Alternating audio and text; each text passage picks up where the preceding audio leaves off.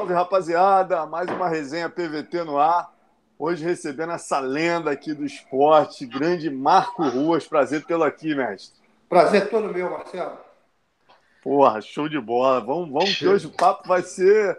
Temos muita coisa para conversar. Eu queria começar com você, rapaz, falando dessa boa notícia que a gente teve, né, Marco? Quer dizer, tivemos várias boas notícias. Várias. Depois de um tempo aí, o Brasil meio que fora de cena, possibilidade de cinturão remotas e tal. Hoje em dia, a gente tem aqui a confirmação de três brasileiros disputando o cinturão, né? O Marlon Moraes, no peso galo, lutando com o Henry Cerrudo. O Thiago Marreta lutando com o John Jones nos meio pesados. Uhum. E a Jéssica Batistaca Andrade, que luta com a Rosina no dia 11 de maio, no Rio de Janeiro. Eu queria Essa... começar o nosso papo aí, pegando Perfeito. as tuas expectativas Olá. em relação a essas três lutas. Olha, eu, eu tenho acompanhado. A, a, o, o Marreta, eu acho um cara que está crescendo muito no esporte. E vai lutar com a Fera, com um dos caras que eu, que eu considero um dos melhores de todos os tempos, que é o Joe Jones. Apesar do, dos, do, dos, das falhas na, no decorrer da vida mesmo, mas como, como um atleta, como um potencial, não tem que ser comentários. Agora ele vai lutar com um cara que vem vencendo e é um nocauteador. Então tudo pode acontecer, tá O Marreta é um cara que nocauteia, um pegador. Não, tem poder de punch. Então as coisas podem complicar para o Joe Jones. E ah, a Jéssica. Jéssica. Aham, tá na é, É, impressionante a força dessa garota. Não, o judô, o, o grappling dela, o, o strike todo, a parte de, de pancada, o muay thai. Eu já, já dei até um seminário na academia onde o, o professor dela é, Paraná. treina, né? Giliard de Paraná. É, Giliard de Paraná. Quer dizer, então a gente tem um muay thai muito bom e ela é muito forte, muito forte, impressionante. Ela tem a força de um homem, cara. Ela tem umas quedas impressionantes. Também vai complicar, eu, eu boto minhas fichas nela. E o Marlon é outro craque, tá vendo? É outro craque. Vai pegar uma pedreira, que é um ótimo wrestler, mas confio também no Marlon. Eu estou botando minhas fichas no Marlon também. Então tem três grandes chances de cinturões aí. Deitz, alguma. Perdão, perdão, Ruas, pode continuar. Não, não, é, eu estou dizendo, o MMA é aquele negócio que tudo pode acontecer, né? Às vezes é aquele troço, o, o Joe Johnny é o favorito, mas se uma pegada, uma marretada do coisa ali, vai, vai mudar o jogo. É, cara. Não, e legal você falar isso, né, Marco? Que a gente está vindo de dois eventos que mostram bem o que você falou, né? Todo mundo apostava no Darren Till quanto mais Vidal, ainda mais sendo na casa do Darren Till, o maior peso, é peso meio médio que tem é o Darren Till, um dos menores é o mais Vidal. Foi lá o mais Vidal nocauteou. Semana passada a é, gente teve é. outro exemplo, né? Anthony Pérez, todo mundo, pô, o cara é um suicida. Vai lutar com, com, com o Stephen Thompson, que louco, né? O Stephen Thompson é. dá dois Ninguém dele. botava fé. Né, cara? então é nosso esporte, é isso aí mesmo. É, é esporte, ele pode mudar de uma hora para outra. Um piscar de olhos, pum, mudou o cinturão. É verdade. Gleidson Venga, manda aí. Então, galera, ó, todo mundo aqui bem empolgado, né, com a presença dessa lenda aqui. Eu confesso que eu sou um dos mais empolgados, né? Eu não, não nego para ninguém que esse cara aí é meu grande ídolo. É, então tem a presença aqui, ó, do Roger, do Juarez, do Luciano Santana, do Thiago Henrique, do Pedro Ivo. Aí tem até um comentário legal aqui para a gente começar, Marco. Não sei se você está sabendo. É, o Cristiano Martins é o organizador do Prêmio Oswaldo Paquetá, né? Que é uma homenagem aqui ao pessoal do MMA Nacional e tudo. E ele fez um troféu de honra ao mérito chamado Marco Ruas. Legal. Ele homenageou os bombeiros, o Corpo de Bombeiros do Rio de Janeiro, que foi naquela missão lá em Brumadinho, né? Para ajudar a socorrer as vítimas, né? Os corpos lá que ainda não foram encontrados. Então, teve uma homenagem semana passada, se não me engano. Nossa com, com, as, pra, com o Corpo de Bombeiros. Então, pô. Ele, ele me ligou, o Cristiano me ligou, o Flávio me ligou, mandou uma mensagem. Almendra. O Cristiano também, o Flávio Almendra, perguntando se eu autorizava. Pô, lógico, para mim foi uma honra, cara. Isso aí foi uma homenagem maravilhosa. Né? E eu depois eu assisti no, pelo portal do Vale Tudo, os bombeiros falando sobre na rádio também, ele mandou um áudio da rádio e, porra, sem preço, né? Foi uma coisa que. Isso aí que eu digo, vale mais que o Hall da Fama. Que ninguém, ah, porque uma coisa vem do meu país, do meu, porra, do meu povo, tá vendo? Isso não tem, não tem preço. Exatamente. super feliz. Fala, fala, Gleice. Não, porque brasileiro tem a fama de não reconhecer os ídolos, né? O Marco é mais reconhecido principalmente Cara, no isso- país isso dele. que eu pô. ia- isso que eu ia falar. Graças Marco. a Deus, graças eu a acho Deus. uma parada impressionante, cara. Como virou uma unanimidade assim de todo fã brasileiro. Parada muito legal, cara. É, é o que você falou mesmo. A sensação que eu tenho é que talvez vale até mais do que o Hall da Fama. Vale Toda mais, fala mim vale. No Hall da Fama, o pessoal brasileiro já grita na hora: cadê o Marco Rua? Do Carlão Barreto, É. a Anaíssa, ao fã, a todos nós jornalistas, todo brasileiro é revoltado que você não está no Hall da Fama. Então isso aí não tem preço, teu nome está sempre cara, lembrado. Eu, eu, eu não sei, sabe? É uma coisa que é difícil dizer. Eu sei que eu, eu dei minha participação no esporte, eu tenho certeza. Agora, eu, eu consegui mudar a mentalidade dos lutadores. Fui, era todo mundo contra aquilo que eu falava. Ah, você é testemunha disso. Não, só o jiu-jitsu vai ganhar. Tá, tá, tá. Sem dúvida. Eu falei, não, acho que tem que treinar outras coisas. O é importante, o jiu-jitsu vai treinar outras coisas. Eu sempre tive essa visão. Não, foi há muitos anos atrás, ninguém esquece, mas eu sempre. Você é um cara de testemunha disso. Não, Acompanhei agora, mesmo. acompanhou tudo isso. Agora, essa homenagem, para mim, com sinceridade, sem demagogia, vale mais que o Hall da Fama, cara. Porque eu, eu fiz tudo isso para ser reconhecido no meu país. tá vendo? No Brasil, isso tudo que eu lutei, que eu fiz, foi para ser reconhecido no Brasil, pô, pelo meu povo, cara. Não é para ser reconhecido aqui nos Estados Unidos, não. Queria ser reconhecido pelos brasileiros, tá vendo? E conseguia, cara. Depois Muito de maneiro, Marco. Muito legal. Ó, vou começar a tua história uma vez, Marco. Eu até te perguntar, a gente batendo um papo, você falou uma coisa que eu achei muito legal. Falei, pô, quando eu falar com o Marco de novo, eu vou perguntar isso. Se eu não me engano, a origem, né? Como você começou, parece que tinha um tio seu. Como é que foi isso mesmo? É, é, vai- agora bota anos, é anos 70, anos, Uhum. anos atrás. É o primo do meu pai, na verdade. Ele está vivo até hoje, ele tem 95 anos. Vinícius Ruas. Vinícius. Meu pai encontrou com ele na, na rua e comentou sobre, pô, tem um filho que tem uma energia louca, e ele via negócio de Bruce Lee, que eu ficava em casa brincando sozinho, brincando de aquelas eh, de briga, né? Sozinho mesmo, de luta, de, de Bruce Lee, causa daquele filme Kung Fu que passava na televisão. Então me trancava no quarto e ficava aquelas brincadeiras imaginárias, né? E meu pai falou, pô, tem um filho que adora luta, que pô, papá tem uma energia, eu quero. Pô, tem uma academia, tinha uma academia no Flamengo, era do lado da minha casa, Praça José de Alencar, no Flamengo. Traz ele aqui. E eu comecei com ele. Ele me ensinava defesa, judô, ele era professor de judô, foi professor do fundão, e me ensinava defesa pessoal. E nessa academia tinha taekwondo com Rodney, com, desculpa, começou com o Lee, com o mestre Audrey Lee, nessa academia, tanto lá, dali que eu vim falar, nessa época eu vim saber sobre a família Grace, que o, o mestre Lee chegou no Rio de Janeiro e foi dar aula nessa academia.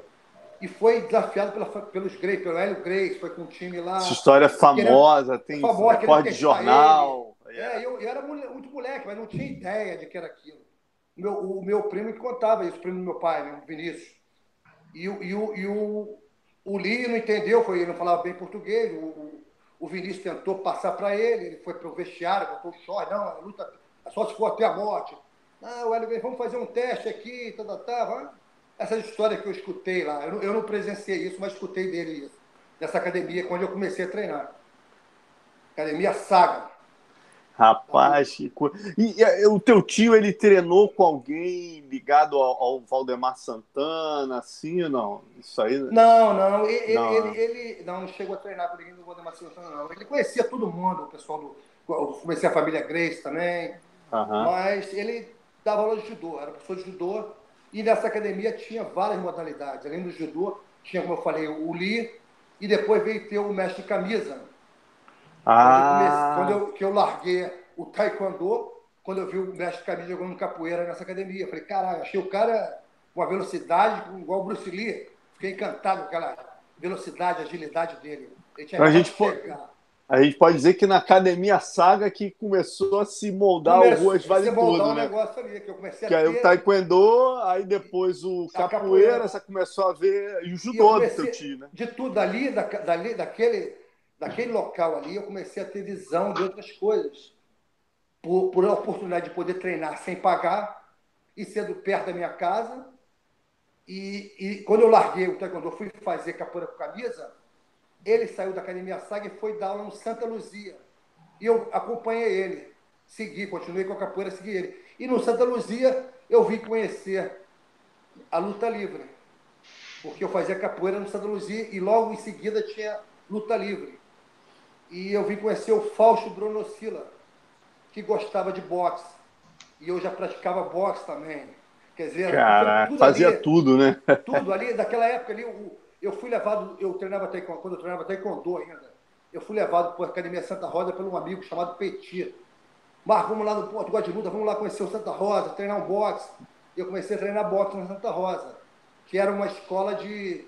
que não tinha muita, muito didático, muito método de ensino. O cara, depois de duas semanas, ele falou: bota a luva, vai no ringue.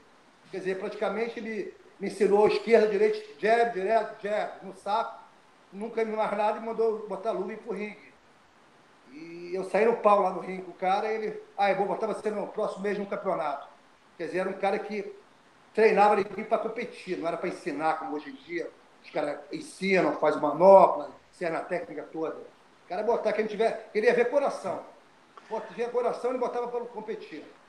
E, e, como que o Molina entrou na tua vida, Marco? O, o Flávio falecido Flávio Molina.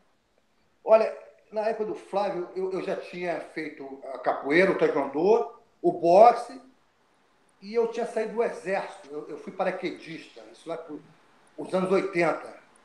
Eu tinha saído do exército, e quando eu saí do exército, o meu primo fechou a academia. Quando eu fui procurar, ele falou, ó, oh, mas fechei a academia, mas eu tenho uma amiga aqui que tem uma, montou a academia Conde Baipendi.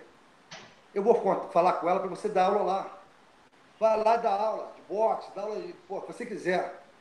Aí eu fui lá e conheci essa Lili Marlene, e ela falou, Marco, era um sobrado, tá aqui, o espaço é seu, tem um tatame, tem uma sala só sua, eu, vou, eu dou aula de balé, de jazz, você pode ficar com esse lado aqui. Quer dizer, então ali eu comecei a praticar, a dar aula de boxe, e ao mesmo tempo que eu dava aula de boxe, eu sempre ensinava um chãozinho, as coisas que eu tinha aprendido. Quer dizer, já, já misturava um pouco as coisas.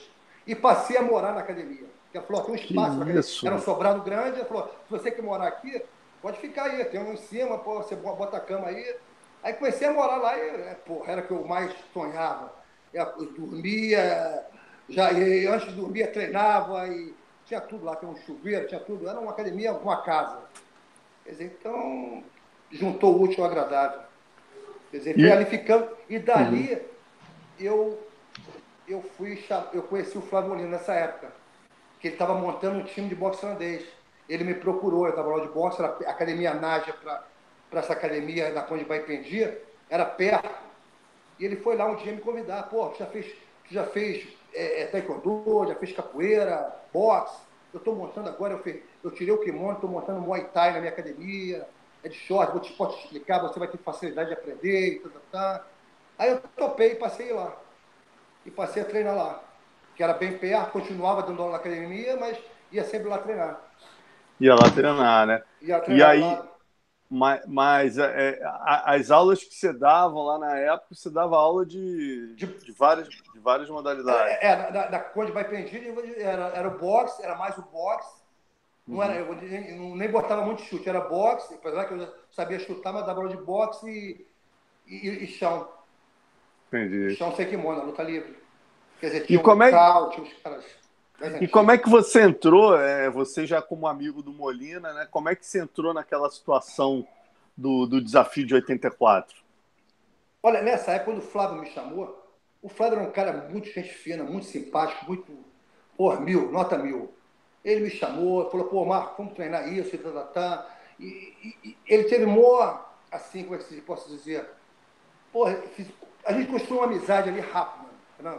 Ele muito, querendo me ajudar a, conhecer o Muay Thai, me ensinar o Muay Thai, uma modalidade nova e tá, tá, na época. Eu falei, porra, legal. Então, aí, aí teve o desafio que eu, eu não participei, eu não via, eu não me lembro, não estava na academia nessa época que os caras invadiram a academia Naja. E ele me chamou, houve esse, o, pelo, pelo cara da, do Kung Fu, Alex, falou, o Flávio chamou ele, falou, tem um, o, o, os Grace querem fazer um evento, o Robson Grace quer fazer um evento para levantar o jiu-jitsu, está meio apagado, tá, tá, tá. Aí o Flávio, pô, é a hora de eu, eu ia às forras daquilo. E quando eu fui treinar com o Flávio, já tinha acontecido aquilo, aquela invasão na academia. Aí ele me, ele me convidou, que ele convidou o Luiz Alves, o Gary, que é tudo aluno dele, o Narani, e os caras não toparam. Queriam dinheiro, não me lembro na época que foi. E me chamou e falou, pô, Marco, pô, tem uns meus alunos das antigas, não, não toparam, mas vai, ou, tá vendo esse desafio, é a hora de eu poder ir às forras do que aconteceu na minha academia, e tá, tá você topa entrar nessa? Eu gostava de competir, eu tinha competido boxe pela Santa Rosa, falei, top, mas não tinha nada, nem tinha ideia do que era negócio de jiu-jitsu, que era aquela rivalidade, que era aquela raiva. Aí eu falei, topei. Você não fez nenhuma analogia com aquele negócio do Lila atrás, que teu tio falou que invadiu a academia? Não, não. Não, isso é coisa falar... antiga, né? Isso era uma geração vi, antes. Outra gera... Eu vi falar disso pelo, pelo Vinícius, como eu vi falar do meu pai também, sobre. O meu pai era policial. Eu via falar isso, meu pai me contava a história dos Grace. Que os Graces, que é, na época os Grace lutou com o Valdemar Santana, não sei outros lutadores, só podia entrar polícia e imprensa. Não era aberto ao público. Então, meu pai chegou a ver, assistir lutas dos Grace, falava isso. Como meu pai era amigo de infância do Tatu. Olha a coincidência. Meu pai era, eu, eu vim conhecer o Tatu no Leme, eu andando meu pai antes de, antes de fazer luta livre. Eu vim conhecer o Tatu no Leme, é, a vida é muito louca. Eu vim conhecer o Tatu no Leme, andando com meu, pai para a praia, voltando na praia do Leme, o Tatu sentado ali na calçada, com o filho dele, e, porra, e o filho, ele ia falando, é, o malandro já sabe subir, a subir, ele ia brincando com o filho. E o meu pai, quem é esse cara aí? Um cara, ele era todo carracado, assim, o touro sentado, né? É, esse aí foi um lutador muito bom, lutando da época, um cara muito forte. Meu pai contava, contou a história dele para mim. E, só esclarecendo para a galera, só esclarecendo para os amigos do PVT, o Tatu, para quem não conhece, é considerado né, um dos caras, um dos criadores da luta livre, da luta né? Um cara que né? veio é, é, poxa, que teve uma função essencial aí na criação do, do é, esporte. Que viajou e difundiu a luta aí. E, e, ele teve o filho dele, que era pequeno na época, veio depois de anos treinar comigo no Copa Leme. Caramba. Ele ser meu aluno no Copa Leme. Quer que dizer, mundo é pequeno, louco, né, rapaz? É muito pequeno, quer dizer, então. Mas daí que, que foi que surgiu aquilo ali do, do, do, do, Vale Tudo no Maracanãzinho. Mas e não aí, tinha nada, não tinha ideia disso. Não tinha ideia. O, o, Eugênio conta, né, que era uma situação muito parecida contigo. Ele não tinha noção de onde ele estava se metendo ali no caldeirão. Não, ninguém tinha noção. E, e que vocês só perceberam quando chegaram para pesagem, né, Marcos? Você ia lutar com o Fred e aí mudaram para o Pinduca. Conta essa história do, do, dia da pesagem que é muito marcante. É, é na, na época, quer dizer, a gente foi no. Eu fui falar com o Fausto primeiro que ia ter essa luta, tá. O Fausto falou, traz o pessoal aqui. Traz esse pessoal para me conhecer. Eu já treinava lá no, no Santa Luzia, quando tempo atrás, traz o. Aí ele veio, eu falei para os caras, ó, falei com o Fausto, ele falou que você tem que aprender luta de chão para a gente fazer essa luta, tem que saber lutar, lutar no chão. Vamos lá conhecer. Ele veio o Flávio, levei o Eugênio, o Marcelo Mendes, tudo lá no Fausto. E o Fausto fez uma análise dos caras fez um teste, falou, olha, adia essa luta que vocês vão entrar na porrada. Você não sabe nada. o único que leva que pouco, sabe um pouco mais é o Marco, mas tem que treinar mais. Tá vendo?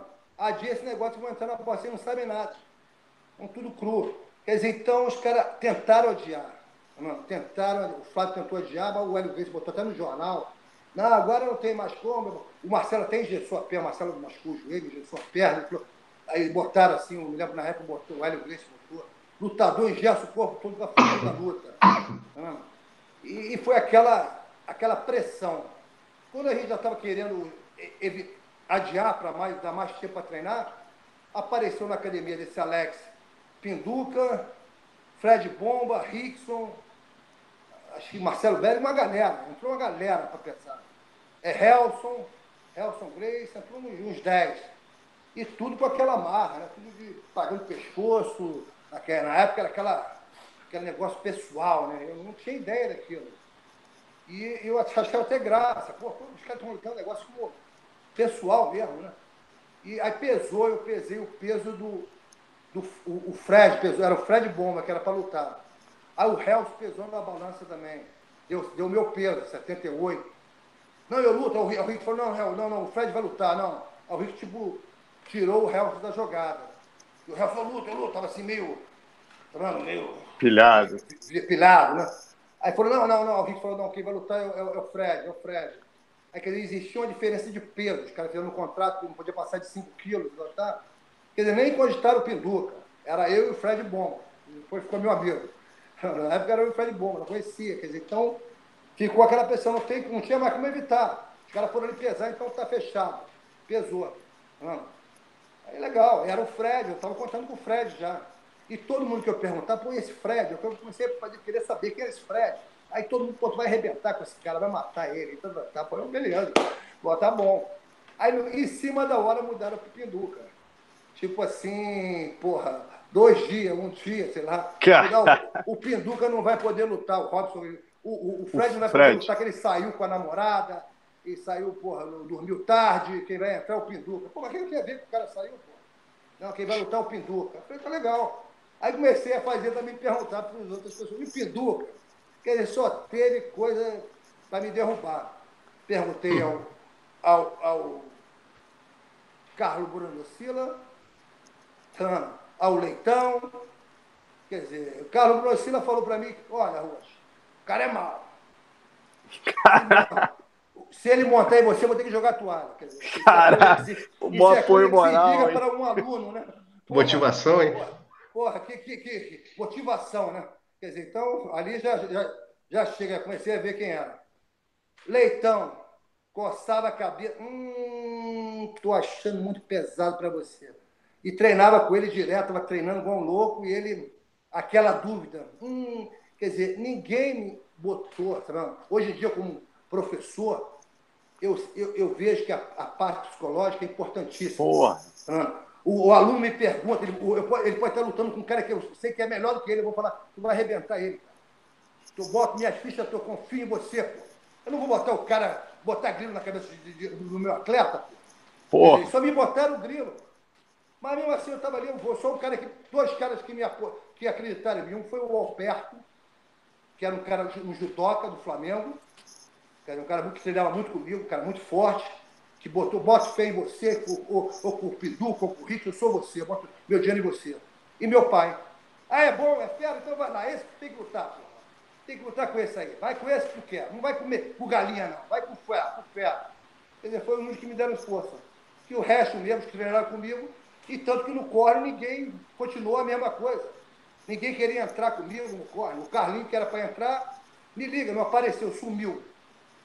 Não, me liga, eu vou estar contigo. Liguei para tudo que era número, casa, mãe, pai, não apareceu. Quer dizer, quem entrou comigo foi o Santa Rosa, que estava no meu coro, e o João Ricardo, que também treinei com ele há muitos anos, uma pessoa que eu adoro, mas que também não acreditava. Não acreditava em mim.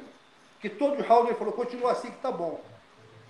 Pô, isso não é coisa que se fale também. Leva mal, é, é, você é, tem que falar, vai lá e nocauteia. O cara tá tonto, vai lá, o cara acertou, vai, vai com tudo. Alguma coisa tem que ser dito. Eu era um cara inexperiente. Eu tinha 23 anos, porra. Eu não era um cara para época. Tudo bem, hoje em dia um cara de 23 anos tem uma experiência louca, né? Porque tem muito evento. Mas nessa época não existia evento. Foi o primeiro evento ali, de, depois de anos de Vale Tudo Maracanãzinho. Não existia. E... O cara me falar, ah, eu tenho 500 lutas, eu tenho. Não tinha evento. Não tinha nem evento de jiu-jitsu, porra. Então não podia ter luta, tá vendo? Tinha muito treino na academia, tinha rolava aquele negócio do cara que ia lá para testar, saía na porrada, mas evento não existia. E aí você, quer dizer, você e o Eugênio, né, na primeira vez na história, o jiu-jitsu sempre entrava, massacrava todo mundo nos eventos. É.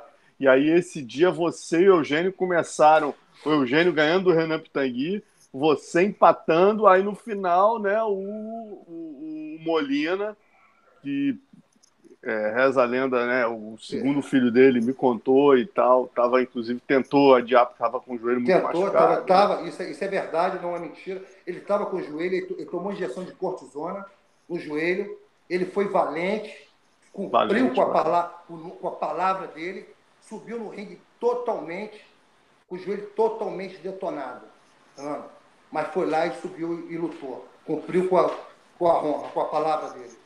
E, e Marcos, Eugênio, não, isso que eu ia falar, como é que era a pressão na beira do ringue? O Eugênio é uma coisa que me marca muito quando o Eugênio conta essa história, né?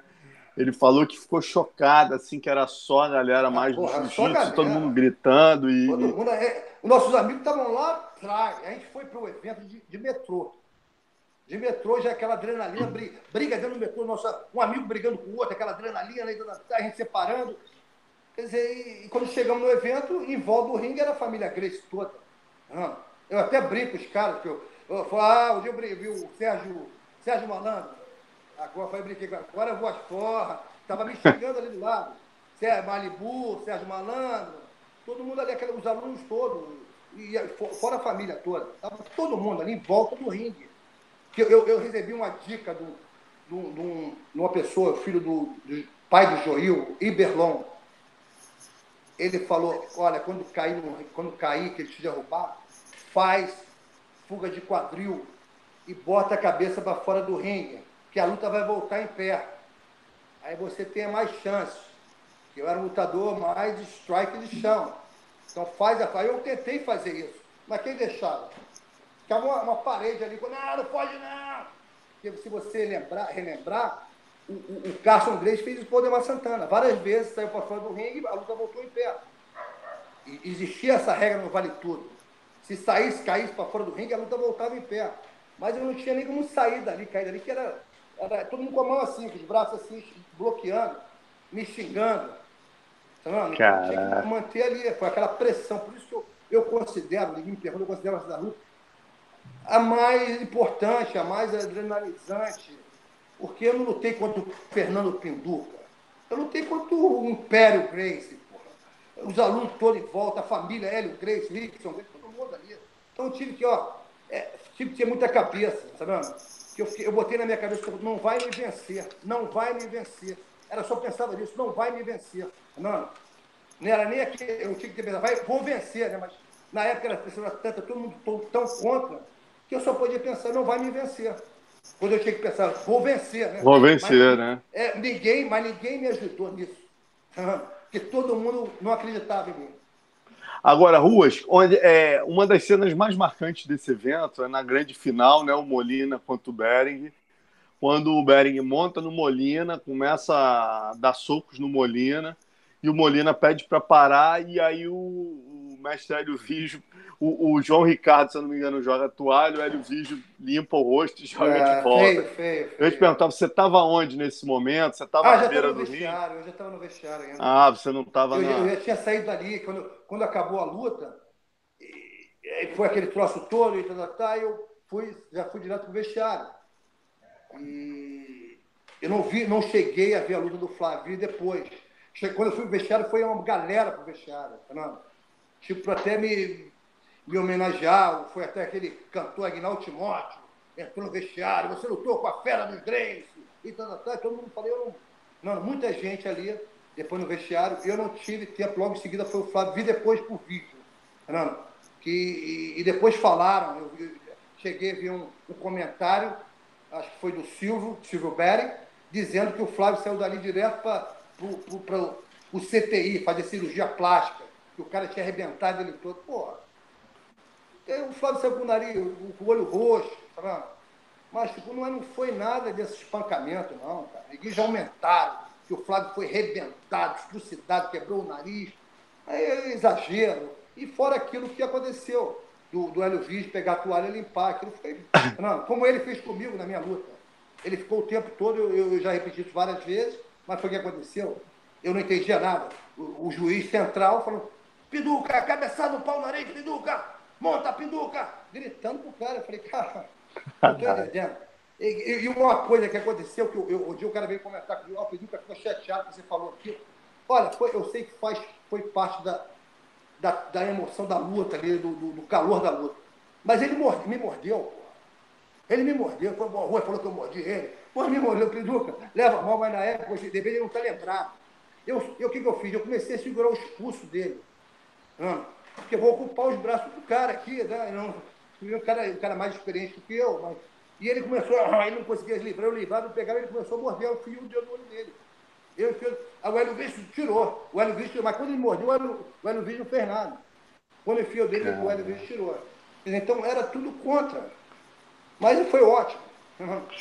Mas, Ruas, tu acha que nesse dia, porque é o que você e o Eugênio falam, né? É, vocês não estavam é, é, dentro dessa atmosfera de raiva, de rivalidade, né?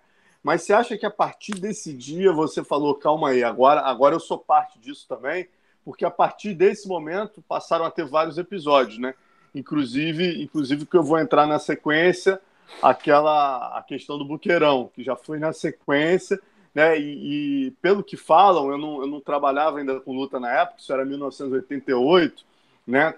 O que conta-se no jiu-jitsu, as pessoas da época, é que você, quando empata com Pinduca, o pessoal do jiu-jitsu ah. passa a te respeitar muito, falar, porra, quem é esse Marco Ruas?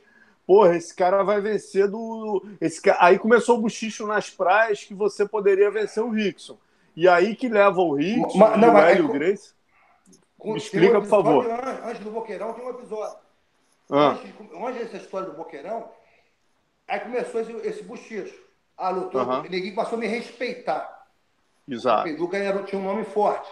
E, e ninguém achava que o Pinduca botaram o Pinduca ali para me massacrar. Ninguém, mesma coisa, eles todos contavam que o Pinduca ia me ganhar rápido. Não, não esperavam por aquilo. Então, o que aconteceu? Aí ficou aquele troço, fiquei respeitado pelos caras, fiquei congelado, por causa disso, fiquei congelado. E houve, eu na academia Corpo, eu estava na academia Corpo. Ah, aquele episódio que o Rogerão falou pro Malibu, é, que deu uma polêmica. Que ele, que deu até uma polêmica. Aquilo, que ele conta aí, conta aí, a, conta aí o, o que, o que existiu de fato. Ele, falei até, adoro ele, mas eu não consigo escutar historinha, mentiras. Depois eu vou falar outra para você aqui que eu quero corrigir também. Eu, detesto, eu escuto as coisas, me faz, isso me faz mal.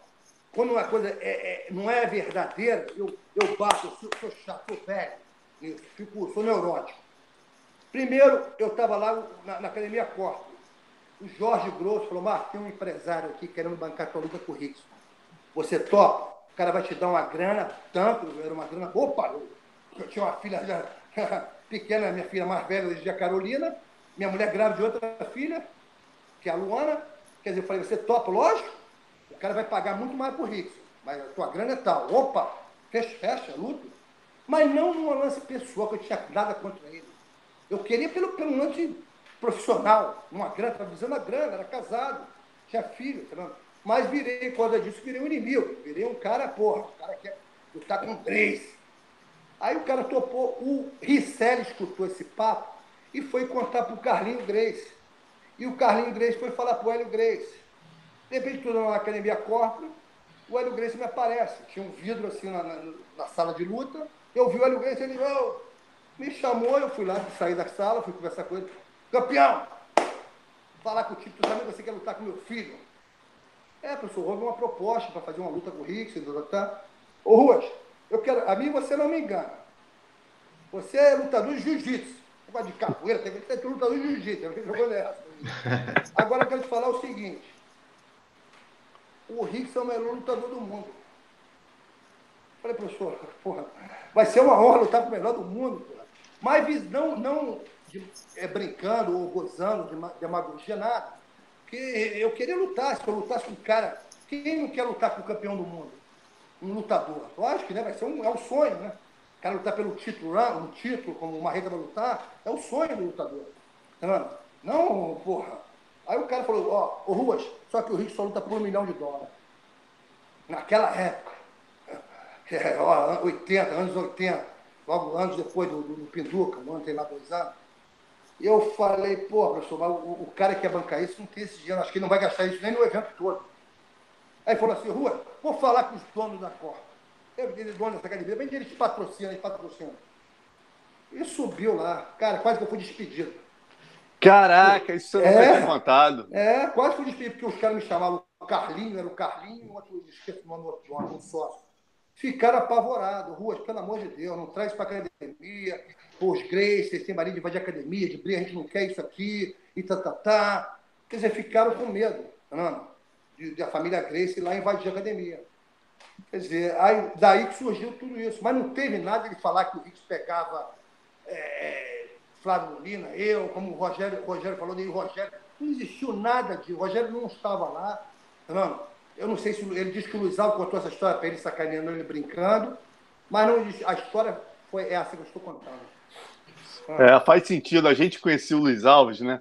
Carinho é, danado por ele. Cara, ele era um sacana, né, cara? Então ele, ele deve ter sacana, chegado. Falando, Rogério, o cara quer você, vai pegar você. Exatamente. Também. Ele, sem querer, deve ter feito uma brincadeira. O Rogerão é um cara muito sério, deve ter acreditado é, naquela brincadeira e ficou para ele essa história, e né? Não, Faz... E não procurou se informar, entende? É, é exatamente. É, é, uma, uma, você me desculpa, mas eu vou ter que tocar de uma já que eu estou nesse assunto, pulando até os assuntos. Lógico. É como eu, eu, eu, eu, eu, fui, eu comecei, depois disso tudo, eu procurei a academia Carson Grace.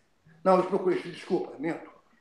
Eu fui na Praia do Leme, eu conheci um, o, o professor mestre Rosado batendo papo. Eu, ele e o Gerson, Gerson da JOP, da Luta Livre. Uhum. E um cara muito educado, muito bacana. Falou, Ruas, vai lá no Castro treinar. Vai lá no treino, vai lá. Porra, eu, eu, eu tinha interesse de querer aprender outras coisas, inclusive o jiu-jitsu, porra. Não, eu queria melhorar meus conhecimentos, botar mais, mais técnicas. Tá Falei, vai lá, vai lá na rua, vai lá terça-feira, vai lá. É mesmo? Mas de calção sem kimono. Não, o pessoal tinha kimono também. Vai lá. E eu fui lá. Isso antes de Posvaldo. Que o, o, o, tal do Bebel falou na conferência da porrada que eu assisti, que eu, quando eu fui no, no Castro, eu era faixa roxa. Eu nunca peguei uma faixa no Oswaldo, eu sempre meio de faixa branca e treinei com todos os faixas pretas. Meu, meu roda era sempre com Paulo Caruso, ele é testemunha, pergunta uma, uma vez ele me viu com faixa. Era com o Sérgio Penha, era com o ET, tá vendo? Eu nunca botei faixa roxa quando eu fui no. Primeiro no Castro o Cássio não aceitou. Ah, eu vou te procurar, vou pegar seu telefone e vou, e, e vou te procurar. Aí um amigo, Marco André do Leme, que me levou no Oswaldo. Mas ele falou, ah, o Ruas foi lá treinar e, e, e, ficou meio intimidado. Se eu ficasse intimidado com o lutador, eu, eu, eu, seria, eu teria outra profissão. Eu não, me, não mais eu com 24 anos, eu fui porque eu quis ir lá. Se eu vou me intimidar, ele falou que a rua ficou meio intimidado, que nunca me intimidei com ninguém, cara. Porra, brincadeira, com intimidade, era faixa roxa, Cheguei lá para ter. Quando eu cheguei no carro, o, o, o, o, o Rosário entrou no vestiário e falou: trouxe kimono? Porra, meu irmão. Aí eu senti que estava entrando numa casa de caboclo. Quer dizer, trouxe kimono? Falei: ô, ô, ô Rosário, falou que era sem kimono, cara. Ô, Rua, bota o kimono aqui, porque vão pensar que tu é da, é da luta livre, vem aqui para testar. Já estava ali, me dá o kimono. Isso foi que ano, mais ou menos, Rua? Só para me localizar, que a gente está falando em 88. A gente estava em 88 lá no negócio do Rickson, né? Isso foi depois. Essa Pera, parada agora do. Que me, agora que me pegou, agora, é, agora que me pega é data, sabe? É, não, mas tá tranquilo, tá tranquilo. Me Só pra é gente. Só... Eu, uhum. eu teve essa cena que eu tô, eu tô voltando atrás, voltando, porque eu escutei esse comentário do Bebel. Uhum. Isso, foi, isso foi logo depois do Pinduca. Logo depois do Pinduca. Ah, então perfeito, estamos na mesma foi, época, estamos na mesma página. Depois do Pinduca, antes de acontecer negócio de, de foi depois do Pinduca. E eu cheguei lá, botei o kimono, quando eu cheguei, saí, tinha duas salas ali na, na Figueira é. Magalhães. Uhum. Quando eu entrei numa das salas, estava todo mundo sentado e tinha um rapaz de faixa marrom me esperando em pé lá, o tal de Braulio, acho que era Braulio. Né? Braulio. Ele estava lá e comecei a rolar com ele. Papai, rolamos lá, eu caí na guarda dele, aquele... ninguém pegou ninguém, o carro chegou na hora. Ô, oh, oh, para, para, para, para tudo aí, para tudo aí. Não, rua, vem que fazer sei que mano, vamos para outra sala, vocês ficam aí, vamos para outra sala. Me levou para outra sala. E eu, aí, Rua, faz, faz com o Kaique, que era um cara assim grande, um tipo Sei quem é, Quer dizer, vai com o Kaique, o Kaique sabe sem kimono. Eu entrei na guarda do Kaique e comecei, o cara fechou a guarda, eu ali na guarda dele, o cara forte. Quando eu senti que eu abri a guarda dele, que ele abriu a guarda, o Cássio gritou: Vai no pé, Ruas! Malandro, ele, ele deu um toque para mim, mas avisando o cara, que ele já pressentiu que eu ia na chave de pé, que é, que é coisa que eu fazia muito. Quando eu, eu senti que ele abria a guarda, o cara gritou, vai no pé, rua! Aí o cara fechou e ficou ali naquele 0 a 0 não consegui mais fazer nada. Ele também não me pegou, não peguei ele, não fez nada. Aí parou o treino e eu sentei do lado. E o Rosado veio falar comigo, Rua, é outra oportunidade de treino. Eu falei, ah, legal, legal. E comecei a conversar com o Carlos. Carlos, poxa, eles vão treinar contigo aqui, pô, vim aprender aqui o jiu-jitsu. Ele falou, Ruas, essa confusão com meu tio, com o negócio de hit, tá, tá, tá, tá, deixa passar esse troço. Que já existia esse boato, tá? E deixa passar isso aí, depois eu te ligo, pô, Aí ficou batendo papo super gente fina, mas não me ligou, não procurou. Foi quando esse amigo levou ao, ao Oswaldo Alves. Olha aí, essa história eu nunca tinha ouvido. Essa história é, você é, nunca tinha contado. Você foi é, eu, eu escutei que o cara falou que era faixa roxa. E que eu fiquei intimidado. A história que eu estou contando é essa. Ele nem estava lá. Quer dizer, então, é isso que eu fico chateado, é as pessoas inventarem história. Não inventa. Se você não sabe, não conta, meu amigo. Não conta. Uma coisa que ele falou que era. Uma coisa que ele falou que era verdade, que eu passava ali na Figueiredo Magalhães correndo e neguinho abaixava a cabeça. Era verdade. Neguinho amarelava. Porque por trás de mim falavam mal. Mas na frente, eu, ui, ai, ui, gritava. Mas, oh, perdão. É, me, me saltei aqui, eu quase brigando. Opa, de novo. Eu não posso falar essas coisas que eu fico exaltado. É, dá, dá para ver aí, não? Só um pouquinho mais para cima, Ruas. Um pouquinho. Isso aí, aí para a gente ver teu. O que aconteceu foi isso. Foi uhum. isso. O resto, tá vendo? Um dia eu não vou nessa companhia porrada falar com ele. Pô, estamos te esperando lá, pô. Pode é, ter certeza é, que não foi por mal. Ele deve ter não, ouvido não, isso de alguém não, e, porra, Bebel Samar em você. Lógico. Eu acho que ele, ele, ele... Mas é importante a gente esclarecer. Eu é, mesmo, às vezes a gente né, ouve. É lógico. Porra, é. Olha, no dia que eu me, eu me intimidar com o lutador, pô, pelo amor de Deus, cara.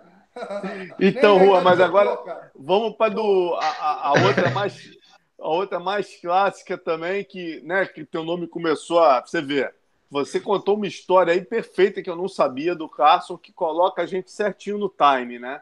Mostra como já estava o teu nome, como você já estava respeitado ao ponto do Carson não te aceitar na academia dele, e o bochicho no jiu-jitsu começou, e o Rickson indo para os Estados e Unidos. Buchicho, outro bochicho, um animal falava para mim, não, o, o Cássio, isso ele falar, falou várias vezes, porque eu, eu, eu, eu era amigo do animal no tempo da capoeira que era o Burunga. Burunga, né? Burunga, é, o Burunga, é o Burunga. Burunga. E ele é aquele, aquele cara que você conhece, poderoso, me contava na praia, era aquele o Cássio falou que, porra, vai te deixar ficar velho, congelar. Vai, porra.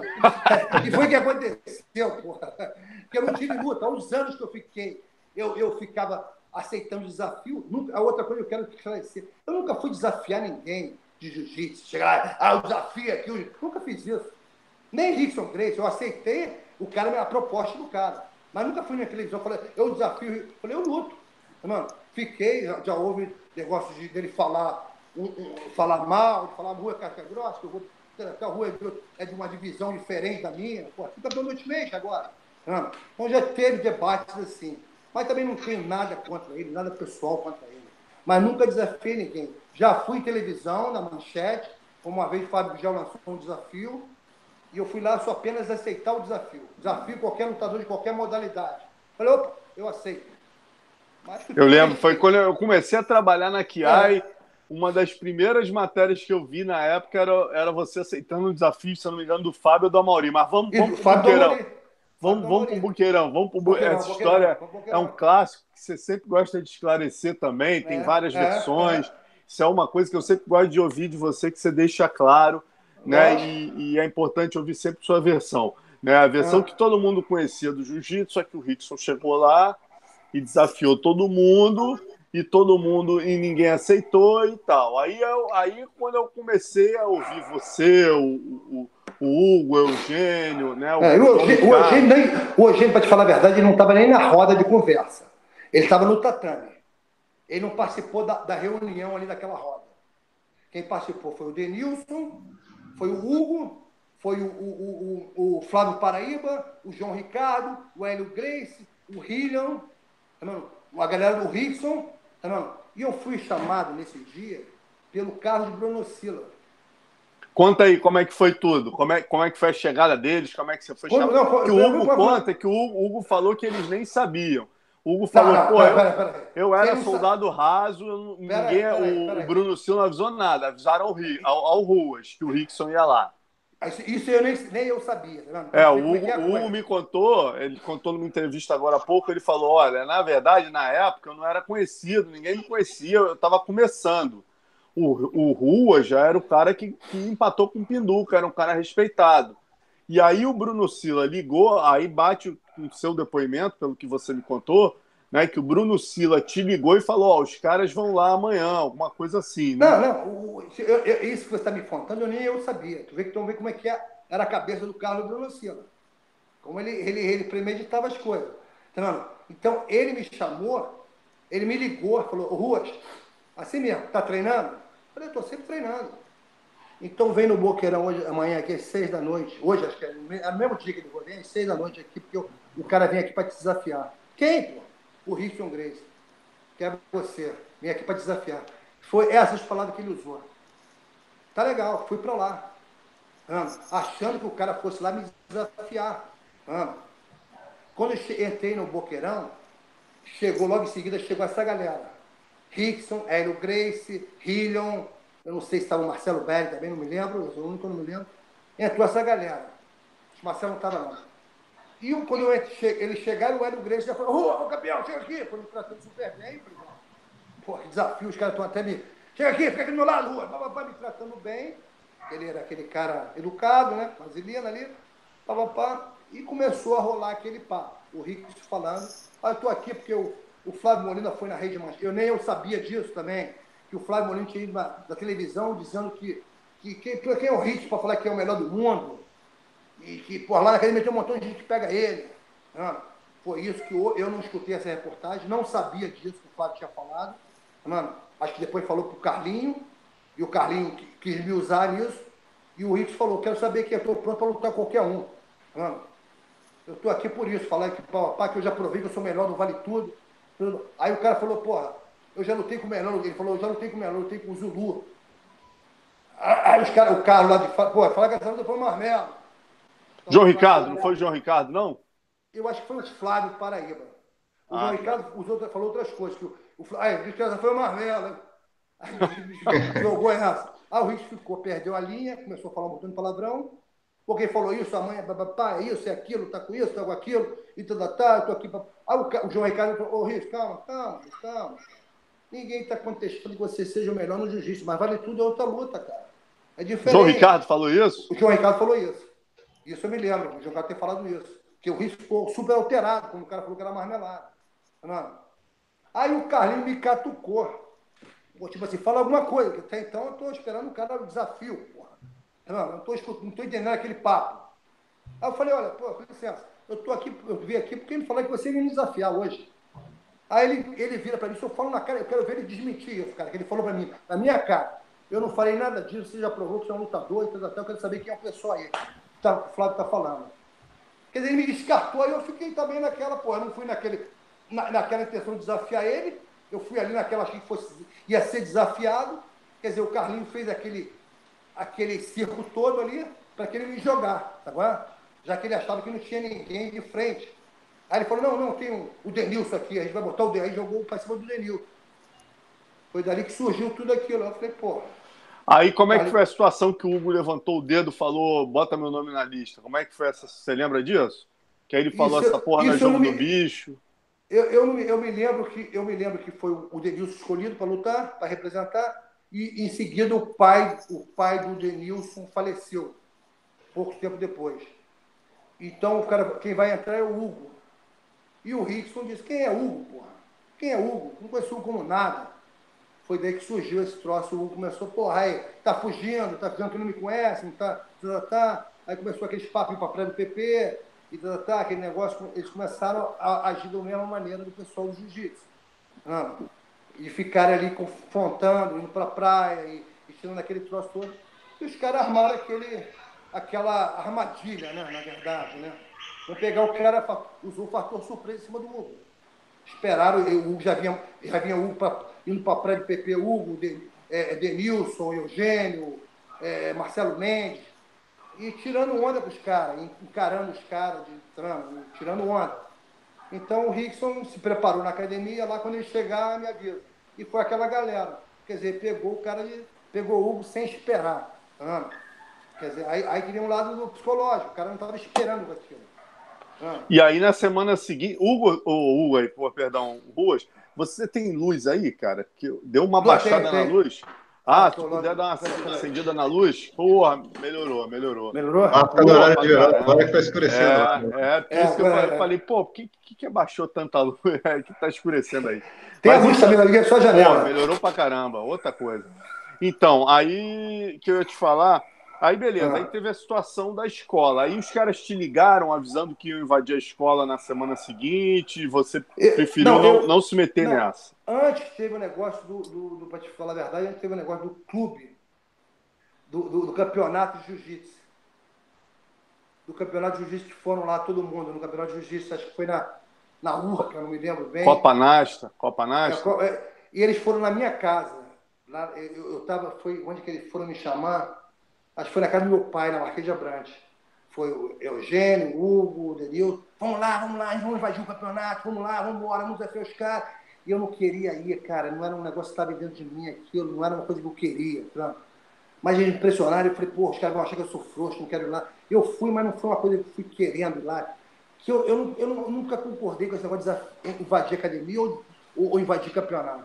Leva mal, mas é, é a minha, minha posição. Tanto que eu me destaquei, fui fazer o meu negócio. Destaquei disso. É, não é que eu, eu, eu tenho. Eu posso continuar tendo uma amizade pelo um carinho pelo Eugênio, pelo Hugo, mas não concordo, não concordava com muitas coisas. Não, não concordava com aquilo. Mas fui. Aí entrou no campeonato, aquele cara parou o campeonato. Parou o campeonato. Aí o, o, o não me lembro quem levou, acho que foi o, o secretário do, ali de. O Zé Moraes? Zé Moraes? uma sala para conversar.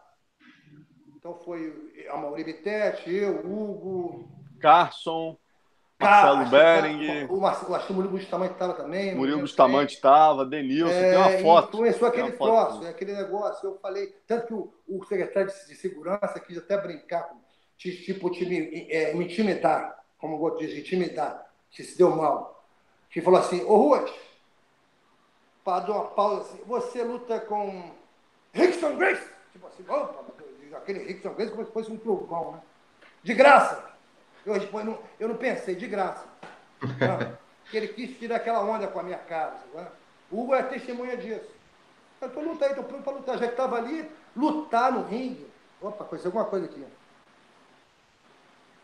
Está ouvindo aí? Foi, lutar foi, no, foi. Lutar no ringue era, era, era, era prazer. Agora é rua, desafio. Lutar, estava disposto a lutar. Era, era, era meu sonho, era aquele. Que eu batalhava, estava batalhando anos, porra. Agora, não invadir a academia, fazer aquilo tudo. Não. E, e aí, esse, vale, esse Vale Tudo de 91, dizem, né, que a, o primeiro. Não, aí, aí, não desculpa, desculpa. Ah, aí eu saí dali, eu saí dali daquela reunião, o, o Oswaldo Alves chamou Ruas, porra. Você se fechou comigo, cara. Você tem uma luta em Manaus, cara. Tem uma luta em Manaus comigo, porra. Tá fechada essa luta. Nessa mesma época. Rua, isso aí é furada, não vai rolar nada, cara.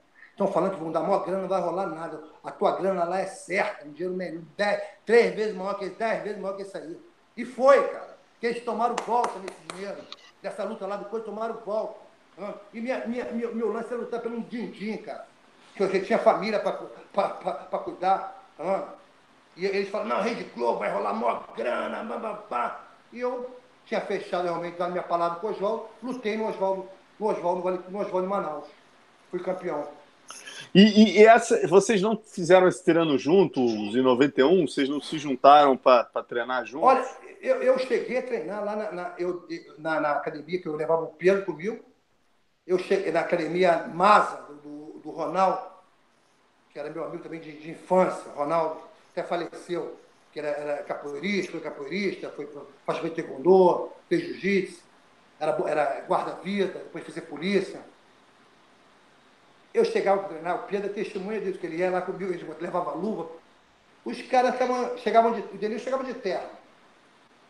Ninguém treinou, cara. Ninguém treinou. Ninguém treinou nada, cara. Acho que Bem... treinou mais foi o Hugo. É, o Hugo treinou. sempre fala, o, Eugênio e o Hugo sempre falam isso, que o pessoal tava é, o, muito separado. O Eugênio, era, o Eugênio era lutador nato, mas os caras os caras não treinaram, cara. Eles não se uniram para fazer um treino, não, não, não tiveram estrutura, não tiveram didática, não tiveram, sabe o quê? Um, um comandante.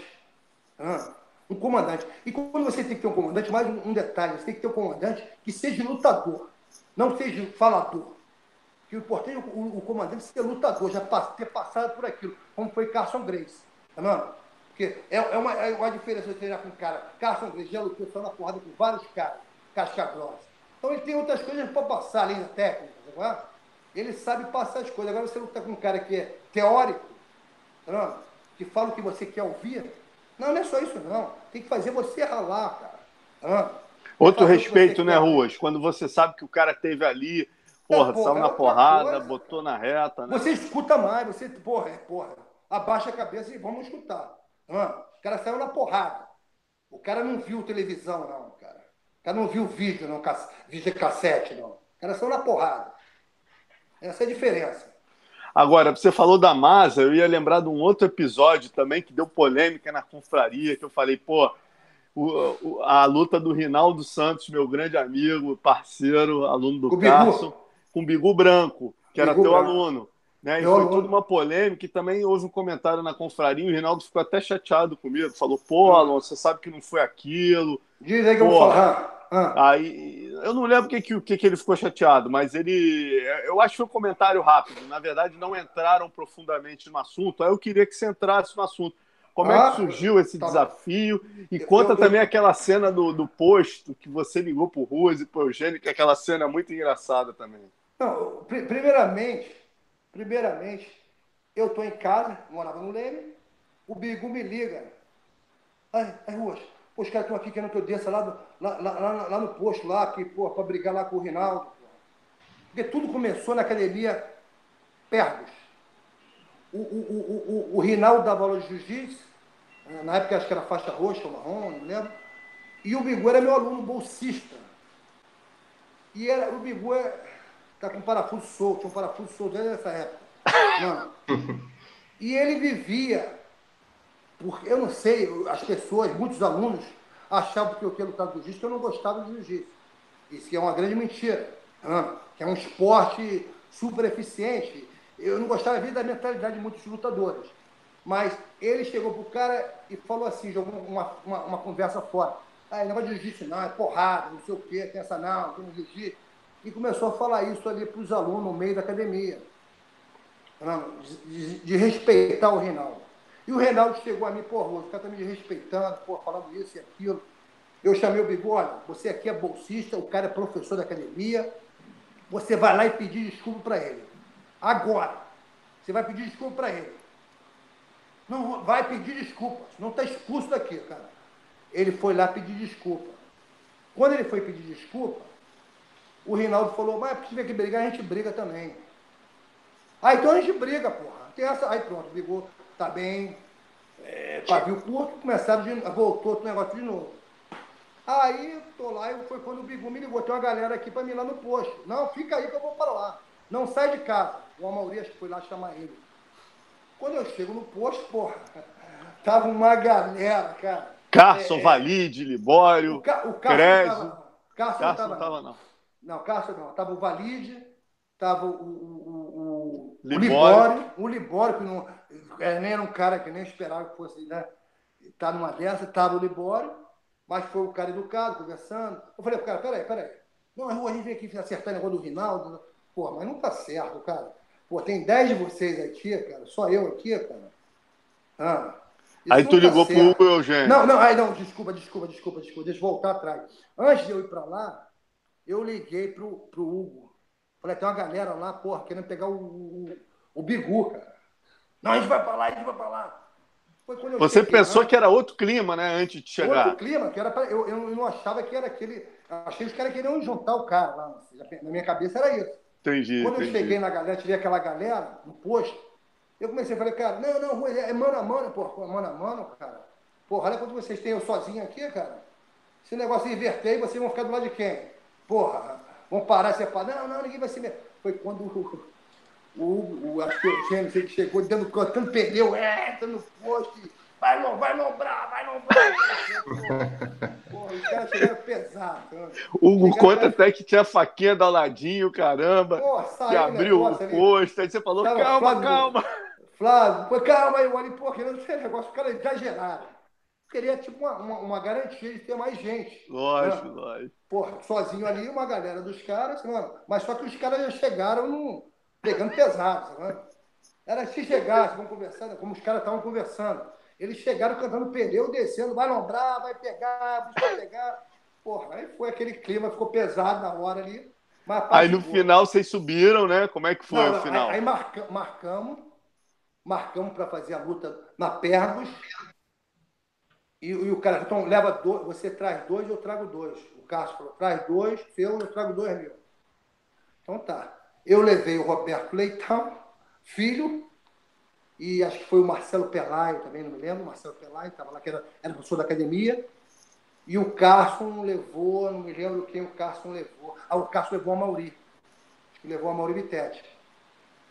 E quando o Cássio viu o Beto Leitão, pronto, já começou. Cara, tu é, pô, tu, tá, tu é Cleonte, cara. Tu é, porra, tu é safado. Aí você começou a xingar o Beto. Tu tá É aqui, tá mesmo? na minha academia, tá aqui, cara. Tu é um Cleonte sujo, cara. É mesmo? O Cássio perdeu ali. Eu vou, calma, calma, calma, calma, calma. Eu, eu que trouxe o Beto. O Beto aqui é meu, o cara- Beto aqui é meu amigo. Não, esse cara tá lá, não, não, não, pisa mais na minha academia.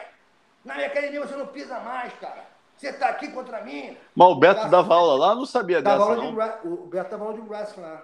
Na academia do Carson? Do Cássio, né? Dava aula de Não sabia wrestling do não. Tanto que o, o Juninho foi aluno do, do Beto. Caraca, não sabia Carson? disso, não. É. Não sabia disso, Quer não. dizer, e, e aí ficou aquele clima, né? O Beto. Não, o não- ficou aquele troço. E a porrada começou a comer. O Reinaldo derrubava o Bigu, ficava no chão, aquela, aquela briga toda, né, aí subia, não, ele conseguia, ele passou a guarda, tá? e a luta já estava rolando uns 40 minutos já. Aí o cara, vamos parar com essa porra, aí, bora, bora, bora, vai acabar, bora, bora. mais 10 minutos aí, pô, não estava 0 a 0 Quem falou isso? o Cássio.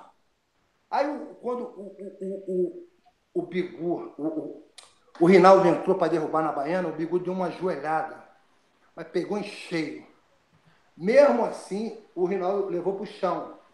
Mas quando eu vi o sangue, jorrava um sangue, igual abrir uma, uma, uma torneira d'água assim, jorrava muito sangue. Eu Falei, Cássio, é melhor parar. Não, não para não. Porra, o sangue era aí, cara. Aí quando o Cássio, não, para, para, para, para, para. O Cássio mesmo quando viu, fez um, um Z na cara do Rinaldo. O Cássio, não, para, para, para. Porque o Cássio não tinha visto a sangue. Quando ele viu aquela, fazer aquela poça de sangue, o cara ia perder os sentidos. Estava saindo muito sangue. Ele não ia aguentar aquilo ali. Ah, já estava rolando 40 minutos. Se ele, não, se ele não pegou o cara em 40 minutos, ele não ia pegar, ainda mais depois daquela, daquela pancada na testa. Ah. Aí ele foi para o chuveiro na academia e tinha uma galera que não entrava, ficou lá de fora da academia. Ele malandramente foi para a janela, levantou os braços assim, tipo, que venceu a luta. "Ah, jiu-jitsu, jiu-jitsu." Ficou, usou essa, essa artimanha, essa malandragem. Mas não houve nada disso, né? Não, não aconteceu nada disso. O que aconteceu foi isso que te falando. Ah, O Cássio falou, para, para, para. Para, para, para, quem ganhou? Agora, Ruas, vamos partir pro, pro episódio mais maneiro da tua vida aí, imagino, né, cara? Você nessa batalha toda, pô, você sozinho, né? O jiu-jitsu todo e tal, separado também da luta livre, já, pô, não levando fé que a coisa ia acontecer. Aí como é que foi o lance da praia que o Marco Jara te chamou finalmente para você chegar no UFC? É, aí foi, é, isso aí foi já, eu já estava a ponto de desistir. Depois dessa tentativa toda, eu conversando com a minha esposa no, Leme, falei, ah, não, não quero mais, não, parei, para agora parei. Fico treinando um maluco, não acontece nada. E já, tinha, é, eu acho que nessa vez já tinha rolado um negócio até com, com o Mestre Lacerda, tinha tentado de tudo, cara. Um desespero de arrumar uma luta. Ah, tinha tentado todas as, as coisas possíveis e imagináveis. Eu queria fazer uma luta internacional, lutar lá fora, fazer dinheiro. Já estava desistindo. Foi quando eu conversando com a mulher, parei, parei. Agora eu vou só dar aula mesmo, não quero mais saber de luta, não. Não, não, não acontece nada. Quer dizer, foi quando esse. Tá, tá vendo aí? Tá, tá legal. Mano, aproveita, aproveita a Pô, se interrupção e vai puder acender a luz, se puder acender a luz, melhora, cara. Eu vou acender você, só um minuto. Peraí. Valeu. Tá, alô, só enquanto isso, vamos falar o nome da galera que tá participando aqui, cara. Por favor. Pô, Agora clareou, hein? Edson Agora- Ribeiro. Ô, Marco, Boa. deixa eu, só falar, deixa eu só falar o nome da galera que tá participando aqui. Só um minuto, Ah. só para. Pô, tem muita gente mandando mensagem, ó. Bruno Barcelos, o Alan Almeida, Thiago Henrique, Vigilante da Noite, o Heavy Metal, Edson Ribeiro, é, Diego Franco, Bruno Barcelos, Ronaldo Bastos. Ó, Enfim, tem uma galera aqui, pô, Pô, online mandando outra coisa, a gente devia ter acendido essa luz desde o início. Então, desculpa, agora, desculpa. Tá, agora tá estúdio, pô. deixou, velho. Show de bola, mas vamos lá, Valeu. Marco. Aí você tava falando do. do... Ah, é, Eu- eu tô deixa, eu só, minha- deixa eu só te interromper um pouquinho, que a gente lá. não pode. Eu quero seguir a ordem cronológica, e assim, é foda, a galera pede muito. Você vê, desde o meu Twitter ontem, quando eu botei que você ia estar com a gente, a galera pediu, por favor, pede para ele contar do Mestre da Morte. Então, antes de Ah, falar da sua entrada, vamos falar do Sebastião. Lacerda. Como é que você conheceu essa fera, Marco? Olha, eu nesse meu desespero de querer lutar, Uhum. eu, eu procurando luta de qualquer, de querendo entrar no, no vi Ultimate por vídeo cassete, pô, mas é, vai, ser difícil, eu, era só o Rod que representava, né? Ninguém podia entrar. foi quando o Marcelo Pelaio, esse cara que era campeão brasileiro de musculação, fisiculturismo, o Ruas tem um cara aí que, porra, vai te bancar, vai te patrocinar, vai te levar para lutar no Japão, lutar nos Estados Unidos, que isso? Eu fiquei naquela, pô, me apresenta esse cara, me apresenta, pô, o cara, aí o cara vai fazer um, um jantar para você lá, ele morava ali na Morada do Sol, vai fazer um jantar, tu vai conhecer ele. Foi quando eu fui para Morada do Sol, ele fez um tremendo jantar, camarão, lagosta, e conheci ele junto com o Edson Carvalho. Foi quando ele começou a jogar aquele 7-1 dele. Ruas, eu sou um cara, é, porra, negócio de ouro, passou a contar vantagem, que era dono de Porto Velho, que era de cinema da cidade toda, que tinha muito dinheiro, dinheiro não era o problema, que queria me levar para lutar, ele, eu, Ed, para lutar, de acabar com todos os lutadores do mundo, de vencer todos os lutadores, fazer um, um circuito aí, lutar geral, Estados Unidos, Japão. Eu falei, pô, legal. Ô, Rui, primeiro eu vou demonstrar para você a minha arte esqueci até o nome da arte lá que ele falava, não sei o que. Iauara, Iauara. Iauara, né? Uma coisa de louco, eu nem ele falou. Aí pegou o Edson começou a demonstrar com os dedos. O Edson, pô, era um cara atlético, um cara grande. Acho que a grossa, o, faixa preta lá no carro. E o cara. Opa, pegou. Voltou aí, né? E o aí, cara foi, foi. gemia, e, e, o cara gemia, ele se abaixava, e eu falei, o que, que é isso, cara? E o Edson, ah, agora é na pontinha do pé. Agora desce, olha o que eu faço, campeão, é. campeão de dois, campeão de jiu-jitsu, com dois, dois dedos, 2%. Se é só 2%, que se eu passar de 2%, eu posso causar danos irreversíveis. Posso alejar ele. Eu olhando aquela loucura, mas tudo bem, vamos lá. Eu quero ver o cara me patrocinar. Ruas, então, a partir de amanhã, vamos começar um treino. Você e Edson. A única coisa vantajosa disso foi que eu conheci o mestre Medi, Jorge Medi. Falecido há Deus, pouco tempo. É, Deus tenha em, em, bom lugar. Porque era uma pessoa que, por mais louco fosse, eu gostava dele, conhecia muito. Né? Engraçado que há pouco, antes dele falecer, eu, eu na internet olhando, vi ele, o, o Silvio Berg, dando um seminário lá. Eu botei, pô, manda um abraço pro mestre Ele, aí, ô, ô, mestre, o Marco Gomes está mandando um abraço, que negócio ao vivo. Marquinho, Marquinho, vem pra cá, Marquinho. Quer dizer, um cara gente finíssimo. Foi a única vantagem. Treinava duas vezes por dia lá. E foi uma coisa que valeu a pena. Mas ele queria inventar outros treinamentos. Ô, Rui, da manhã vamos treinar na piscina. Como é que é? Treino de, de, debaixo d'água. Aí começou a ficar loucura. Ele mandava o Edson me estrangular debaixo d'água. Eu tinha que sair, porra. Quase Essa eu nunca tinha ouvido. É, era. Quando ela morando só para piscina, tem que treinar. De... Antes, era pra... Antes de ir na piscina, tinha que pular para fora da piscina. Tinha que dar um pulo, sair na, na, na, na beira. Quase quebrei a perna. Pô, depois tinha que estrangular o cara me estrangulou debaixo d'água. Segura ele, pô, quase me afoguei, bebi água. Agora a sua vez, também quase matei ele também. Peguei ele no estrangulamento lá debaixo da água. Era um treino que não servia para nada, na verdade. E quando. Aí ele falou, Rua, só que você agora vai ter que viajar comigo para Porto Velho, para conhecer a minha vida em Porto Velho. Aí fiz essa viagem louca, porque. Quantos ele... dias, Rua? Quantos dias? Você Porra, era cara. você. Só de viagem, só de viagem foi uns três dias, eu acho. acho. Caraca, de carro até Porto de Velho. Carro, de. Ele, ele conseguiu, ele era tão. Aquele cara, tu vê que o cara tinha um poder de. Ele tinha um, era um sete nato, sabe? Ele conseguiu convencer a minha mulher, cara.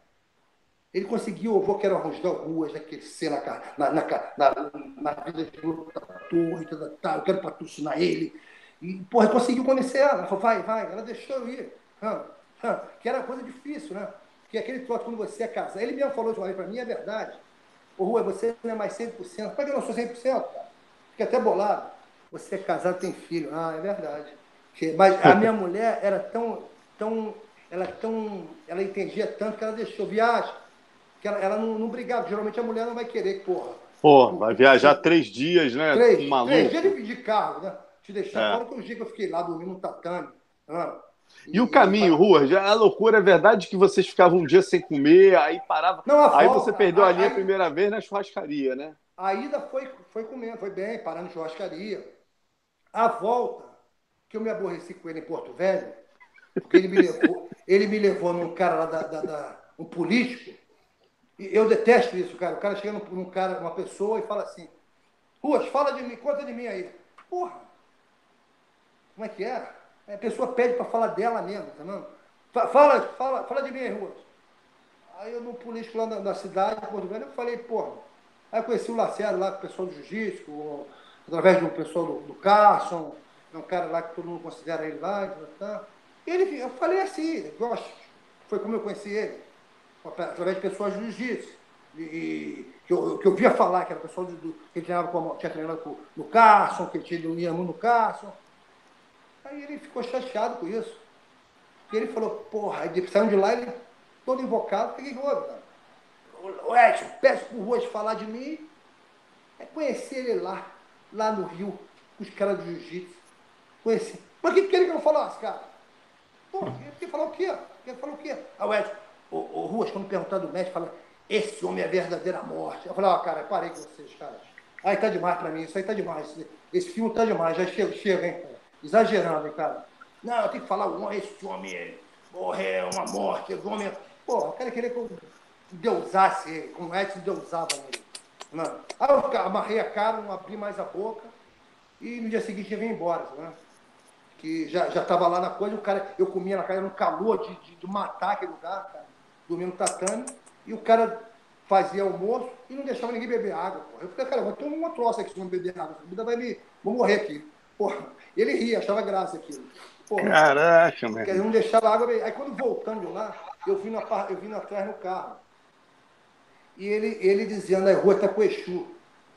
Tá ele tinha essa mania, falar que eu estava. Uma vez quando eu agredi ele, quase agredi ele em Medina, teve esse episódio que eu agredi ele. É isso que eu ia te pedir para contar. Conta é, esse aí. Foi ele, depois ele, ou antes da viagem? Isso foi foi depois da viagem. Foi depois da viagem. Aí, aí ele foi fazer viagem. uma exibição, né? É, é ele, ele, ele, ele, o Medina deixou ele tirar o kimono. Deixou, ele deixou eu tirar o kimono e fazer a parada lá com ele. Assim, o Meli é aquele cara, né? Que não podia, tinha, o kimono tinha que ser dobrado certinho, o chinelo lá fora certinho, ninguém tirava kimono na aula. Ele deixou o cara tirar, eu tirar o kimono para demonstrar lá o negócio. Aí ele foi, eu, por baixo ele foi querer me, me dar essa, essa, essa garra da morte aí, a garra da morte. Eu fui e dei um armeloque nele. Falei, pô, mas aqui pegar teu braço, pô. Ah, mas aqui. Aí falou, mas aqui eu podia te matar com essa garra. Mas, pô, teu braço tá esticado aqui, cara. Aí, aí eu levantei, ah, quer ver uma coisa? Quero ver na porrada, cara. Quero ver na porrada, vamos ver na, na, na, real, né?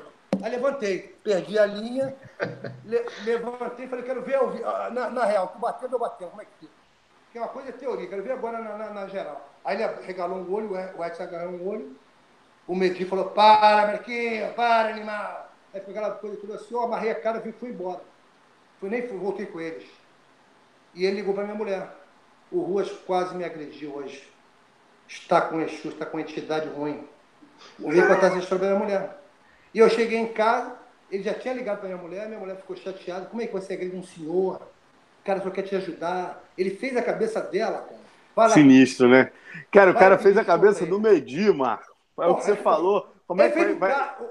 Do Carson, pô. Do, do Carson. O Carson deixou ele fazer isso na academia dele, cara. Academia do Carson, deixou ele machucar os garotos. É. Ele viajou com os caras pra lá, com o Júnior, com a Mauri. Também fizeram é. essa viagem louca. O meu xará, o Marcelo Alonso, parece que foi Marcelo também. Alonso também sofreu muito, pô. É. Porra, quer dizer, eu, eu, uma vez lá na academia, lá nessa academia de Porto Velho, ele falou, Ruas, me deu um estrangulamento aqui, por, por trás. Eu falei, opa. Aí eu peguei ele, só que eu peguei ele por trás, só que eu enverguei ele, botei o joelho nas costas, falei, ele achou que eu fosse ficar em pezinho com ele assim, né? Para ele me, dar garra. Eu trouxe ele para trás, assim, no estrangulamento, ele. Vai, para, para! Quase quebrou minha coluna, rua, não era assim, porra, vai, porra. que ele tentou pegar, não encontrou, né? Pegou o negócio. E ele queria que ficasse dando com o calcanhar na parede, cotovelo na parede. Eu falei, pô, isso não funciona, cara. Tem que bater, tem que, porra, tem que, tem que ter contato, cara, tem que ter espaço. E o Edson, né, Ruas? Você, pode, você deve ter treinado com ele, o pessoal do Carso, o Bebel. Muito, treinei muito. Dizem que ele era um casca grossa da pesada, casca, né? Um ótimo treino. Casca grossa, mas Marcelo, casca grossa dentro do judô e do jiu-jitsu. E, ah, vale tá. tudo é outro, vale tudo é, é outra luta. É verdade. E, vale e, e ficou mostrado, né? Ele era zero. Ah, tá. Porque uma vez eu fui demonstrar uma, uma canelada dele, ah, só demonstrei também, igual o, é, coisa fazia, dei 2% também. Aí o Edson, é isso, o Lacerda, é isso, vamos juntar a minha bomba atômica com esse chute, a gente vai vencer todos. Eu falei, tem que ter contato. tem que ter bate, porra, não, se não tiver sparring não adianta. O Wesley era muito bom no, no sparring de judô, no sparring de jiu-jitsu. Mas e na troca? Nunca Ficou provado o Igor Vovchanti, né? É, e o outro, o aluno Luiz Alves também. Pô. Ah, é o Dário Amorim, pô. A mulher Dário... pegou também. Dário Amorim. Não tinha, não faz, se, você, se você não faz esse tipo de treino, não funciona. Leva mal, tem que ter sparring. Tem que ter Verdade. a luta real ali. É o, é o, é o Randori, né? O Randori do MMA, é, né? Pô? Tem que ter. É, é, Mas como é que foi a volta, Marco, do, da viagem? A volta da viagem foi, foi brava, porque ele falou isso no, no carro, o outro tá com Exu, olha, olha como é que ele tá, nem, nem fala. Calado aqui, é, falando pro Edson, né? Aí como eu, eu aí, a gente ia revezando o volante, né? Aí o Edson dirigindo, nem passaram o carro para mim. Eu falei, pô, para aí que quero comer. Ele, ele com a cara assim, com a cara de rosto chupado, não respondia, não falava nada. Parecia os caras pareciam um fantasma. Pô, meu irmão, falando contigo, para o carro aí, cara. Quero comer. A hora ele falou assim, aí, escova os dentes que a fome passa. Cara, eu tô com fome, cara, tô passando mal já, cara. Já tava dois dias ali sem comer, aquela viagem louca, ano. E o cara querendo fazer, quando chegou lá no, em São Paulo, não sei onde foi, o cara, você passou a rua, você passou, eu estava no mau humor, de matar. Eu já no carro, estava falando, vou ter que matar um cara desse aqui, cara, vou ter que fazer, sumir daqui. Já tava, meu pensamento já estava, sabendo, ficando louco, cara. Eu estava sem comer, assim, ficando já. Pô, meu, tá louco. coisa louca, e o cara parou, agora pode comer. Ah, agora não quero comer porra, não. Eu já estava ali com o meu azeitona, já me estômago até durou. que dizer, coisa, tava... hein, meu? Porra, deve ter voltado uns 10 quilos mais leve, hein, Rui? Pô, loucura, cara. Loucura. Então, vamos para a parte boa agora, que foi tua chegada no UFC, né? Como é que foi o Jara? Como é que foi o. Eu lembro uma vez o Vitor falando, né, para você que é, foi exatamente o que você falou, né, cara? Você era uma referência já para todo mundo da luta ali, porque tu era um cara que, porra, malhava sozinho, treinava fortão e tal na época. E o Vitor falava, pô, eu já vi o Marco passar na praia, já era um cara que eu admirava e tal, mas, porra, aí, quer dizer, como é que pintou o Jara na, na situação? Olha, esse rapaz, esse garoto, que eu estava falando com a minha esposa, ele veio e falou: aí, tem um cara nos Estados Unidos que vai arrumar uma luta para você. Falou para você ligar para ele. E me deu um telefone. Eu peguei o telefone, acabando, tinha acabado de falar com minha mulher que tinha desistido. Pô, você falou que desistiu, a última tentativa, essa é a última. E liguei, mas não era o Jara, era o Frederico Lapena. Ah, ele sim. falou: olha, o, teu amigo, porra, só falou bem de você, o cara que é tipo o teu primo, chamamos até de primo teu primo, Marcos Jara, e eu não sabia quem era, cara. Por quem é esse cara? Eu não tô lembrando, esse cara tá me ajudando, eu não lembro daqui. E eu falando que, ah, sei quem é, falando que é, que eu queria lutar, né? Porra, cara, porra, sabendo, o cara, o cara te, pô, te adora, o cara só falou bem de você, e tal, tal, tal, tal, vou, vou, que vou trazer você pra cá, vou arrumar uma luta. Pô, beleza, beleza, então fechou, fechou, fechou, amarradaço. E fui. Ele, não, o Frederico ficou em contato comigo, eu rezava todo dia nessa época. Acho que isso me ajudou muito. Eu rezava de joelho pedindo para fugir essa luta, não? toda noite. E ele falou: ó, ó vou arrumar um, um evento para você aqui, que é um torneio, mas tá, eu tô, tô na negociação que tá, o Renzo está entrando, ele, o Robson Grace está tá negociando lá com o promotor e tal, tá, tá, mas eu estou tentando botar você. Mas aí ele me ligou e falou, ah, não deu, porque o, o, o Robson Grace queimou, tiraram você, quem vai representar, quem vai entrar no evento é só o Renzo. O Renzo foi até campeão.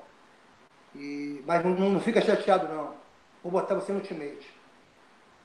E conseguiu. Falei, conseguiu. O cara, falei com o Artidei, falou, eles querem você. Que depois que o Rox vendeu o evento, o nome mais falado é o teu. Vai ser você o cara. Aí eu falei, porra, não acredito. Aí fui para dar entrevista. Quem foi me buscar no aeroporto? Marcos Jara. Eu nunca tinha. Porra. Deus o tenha. Deus o tenha. Eu nunca tinha visto ele na minha vida. Eu nunca vi esse, esse cara. Nunca foi apresentado a ele. Quando eu, eu, eu, eu saí dali do, do aeroporto, ele já veio. Caraca! Não, não, desculpa. Ele, foi, o Frederico foi me, foi me buscar. O Frederico foi me buscar no aeroporto. Quando eu cheguei em Beverly Hills, que eu saí do carro, ele já veio de lá. Caralho, tu acredita? Me abraçando, quase chorando. Tu acredita? Eu falei, esse é o cara. Eu, tá bem, pô, valeu, meu irmão, não, não, não conhecia ele. Mas foi se tornando aquela amizade, aquele cara engraçado, aquele cara comunicativo, né? E foi aquele troço todo, a gente acabou, mas não, não conhecia. Antes, como ele contava a história do Frederico, eu não, não conhecia. Mas foi ele que, que deu a, a, a dica para o Frederico, que me deu o primeiro passo. Porra. Então agradeço a ele. Ele, ele aí... só, só, só quero uma. Ele falou aqui, só quero uma coisa, você ganha o torneio, eu quero ser o primeiro cara que você me abraça. Quero é, ser o primeiro a te abraçar. E eu abracei ele depois de É, para quem não conhece, ó, esse cara que ele está falando, por um acaso, essa capa da revista japonesa, é, falecido Marco Jara aqui, ó. É, aqui o Frederico Lapenda, o Rua, a gente já vai falar dessa mão machucada, essa revista é. japonesa quando ele ganhou o primeiro UFC. Esse é o falecido Marco Jara, infelizmente teve um Mar... problema né, com a violência do Rio, foi assassinado. É, um cara que, porra. Mas vamos seguindo, seguindo aqui nossa conversa em frente. E aí, conta que você chegou lá, Marco. Quer dizer, imagina, cara, o que não passou na tua cabeça. Um dia antes da luta da tua vida, você lutou tanto para chegar nesse momento, e aí você vai. Conta essa história do, do dedo contundido que quase te tirou do torneio. Eu cheguei lá e fui para Beverly Hills, que o Cássio estava sócio do, ah, do, isso é Cássio, outra... né? Uhum. Então, aí logo de cara eu, eu, eu tive contato logo com o Vitor. O Vitor estava lá, nessa época. E fiquei batendo papo com ele. O Vitor estava chateado, que, pô, querer lutar também no UFC, que tá. Falei, pô, Vitor, pintou para mim, pô, mas tu vai, vai pintar para você, tu é novo, cara. O Vitor acho que tinha na época. 18, 17 anos. É. 17 anos, vai, pintar, é. vai pintar isso. Não, porra, continua que essa oportunidade vai aparecer para você, cara. E apareceu, é um, é um grande campeão. Quer dizer, e, e foi dali que eu, eu, eu na academia do Cássio, cara, vi um pessoal aí, na academia do Frederico e Cássio, né? Uma, uma, uma, fazer uma matéria contigo aí, o pessoal da revista, tá, televisão, lembro. Aí fomos pro terraço da academia. E tinha um vidro que estava estilhaçado lá quebrado. O cara falou, não, estende a tua mão assim como se você tivesse quebrado o vidro. Aí chega mais perto, vai, bota, encosta a mão no vidro. Aí quando eu encostei, cortou a falange aqui do dedo, cortou e começou a sangrar. Falei, pô, para, para, porra, caraca. Deu um, um talho, talhinho besta, mas sangrou a beça. Então, eu desci de lá, o cara falou, bota o remédio do galo, pô, bota o remédio do galo. Eu falei, remédio de galo? É que é isso? Não tá entendendo? Bota o remédio do galo, outros cara... Não, o cara falou, bota super bonde, outros, para fechar o corte, tá, tá. Tudo bem. Aí, o dia seguinte, eu viajei para Búfalo. Eu, Pedro, Leitão, Federico, e a gente foi fazer um, um, um dia antes, fazer um, umas projeções, umas quedas, umas técnicas no, no lobby, do, no, não no lobby, no, no, lugar do hotel, numa sala do hotel lá onde tinha um tatame. E esse tatame era muito sujo, todo mundo pisava de sapato. E eu, quando eu levantei o peso para dar uma queda, tinha um cataguruma, eu bati com o meu dedo no, nesse tatame. E começou a sangrar de novo. Eu falei, ah, para, para, tá sangrando de novo. O cara parou, parou. E fui para o quarto, ganhei banho, para lutar no dia seguinte. Quatro horas da, mão, da manhã, minha mão começou a latejar, latejar, latejar. Quando eu abri a mão, parecia um, aquela lua que tu enche de, de mãos, estava enorme. Caraca. Enorme. Eu falei, aí eu bati no quarto Frederico, mostrei minha mão. Falei, porra, minha mão aí, cara. Vamos pro hospital, vamos pro hospital. E foi, fomos passando isso quatro da manhã, ficamos no, no hospital, falando um pro outro, o cara deu, deu antibiótico na veia. Eu falei, pô, bota uma coisa para eu quero que minha mão feche, a mão tá fechando. E o, pô, dá para o cara dar uma injeção para passar dor, estava doendo. Ah, no porco, pode dar xilocaína, o cara, o médico falou, pode afetar junto, pode dar. Os caras aqui pintam um troço, mas tem um negócio pequeno, eles pintam um negócio enorme. Não, não pode autorizar, não autorizar, tal, tal. E eu falei, agora, cara. Aí os caras não sabiam nada de inglês, o cara falou, não, o, cara, o médico falou que você pode lutar. Aí eu, ah, isso é amarradão, né? O médico falou que não podia lutar, que não ia autorizar. E saímos dela para o evento já saímos, isso o dia inteiro, pergunto pelo dia inteiro rolando nos hospitais. Saímos de madrugada, voltamos já, ultimamente, 5 horas da tarde, já para lutar. Ainda passei pelo Big John, o Big John queria ver minha mão, já havia boate. Eu mostrei rapidinho, não, tá tudo bem, tá tudo bem.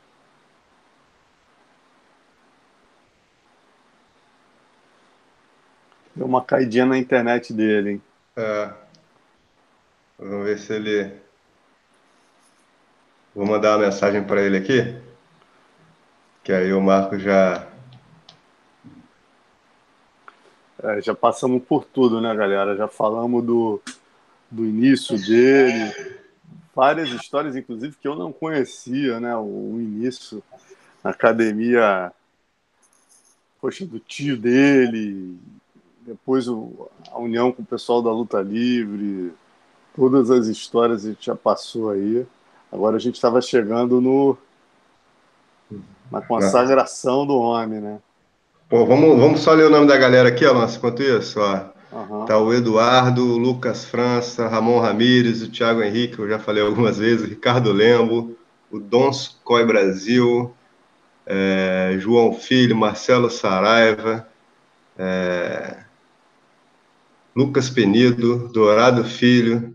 É, o, de repente já deram até a, já levantaram até a bola aqui, de repente o Marco tava, deve ter descarregado a bateria do celular dele ali. Ah, pode ser, pode Foi ser. alguma coisa que tá travadão aqui, ó. Eu tô. Eu já mandei a mensagem no WhatsApp do Marco aqui. É, ele já volta ele, aí. Já tá voltando, então a galera continua aí com a gente. Deixa eu mostrar ó. aqui pra galera, a gente falando do, desse evento. Essa revista japonesa aqui é uma relíquia. Quando o Marco ganhou lá, umas fotos que, pô, eu nem lembrava mais, rapaz. Olha só. O japonês ele tem um cuidado, quando tem um destaque no evento, eles fazem esse bonequinho aqui, ó. Vou tirar essa luz aqui, que essa luz está dando reflexo. Tá vendo o bonequinho tá aqui? Tá dando, tá dando para ver legal. bonequinho do Ruas, que o Ruas é o grande destaque, né? A capa da revista, na época ninguém esperava. O cara, porra, não era conhecido, só se falavam nos Grace. Aí, de repente, chega quem é esse King of the Streets aí, o cara, pô, arrebenta. O Luiz Gonzaga falou que deu uma outra opção aqui, Alonso. O Marco pode ter quebrado o celular com tanta porrada que ele deu no celular agora. Pode ser, mas ele já passou o pior, né? Normalmente ele, ele quebra mais naquela fase ali do aquelas histórias iniciais. Olha lá, olha só, essa foto aqui é bem legal, que mostra, cara. Olha o dedo dele, olha só. Olha aqui. Dá para é. ver legal, ó. Tá dando reflexo? Não. Não, dá dando para ver certinho o dedo. Tá dando reflexo mais em cima. Porra, olha, olha que ele tá falando, não é exagero, cara.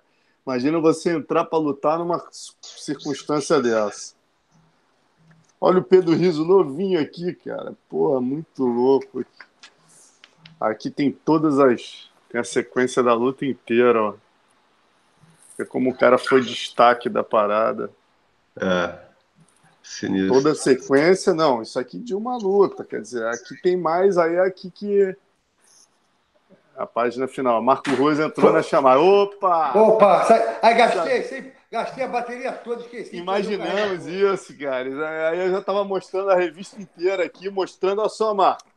Porra, tava. Você tem essa revista, nem preciso te mostrar, mas aqui tem uma foto, cara. Tava mostrando pra galera em close do teu dedo. Olha só. Que maneira essa foto. É, eu tenho essa, eu tenho essa foto. Porra, é close do teu dedo, tu vê como tava feio o negócio, né, meu irmão? Não, pô, tinha que ter visto antes. Aí tava.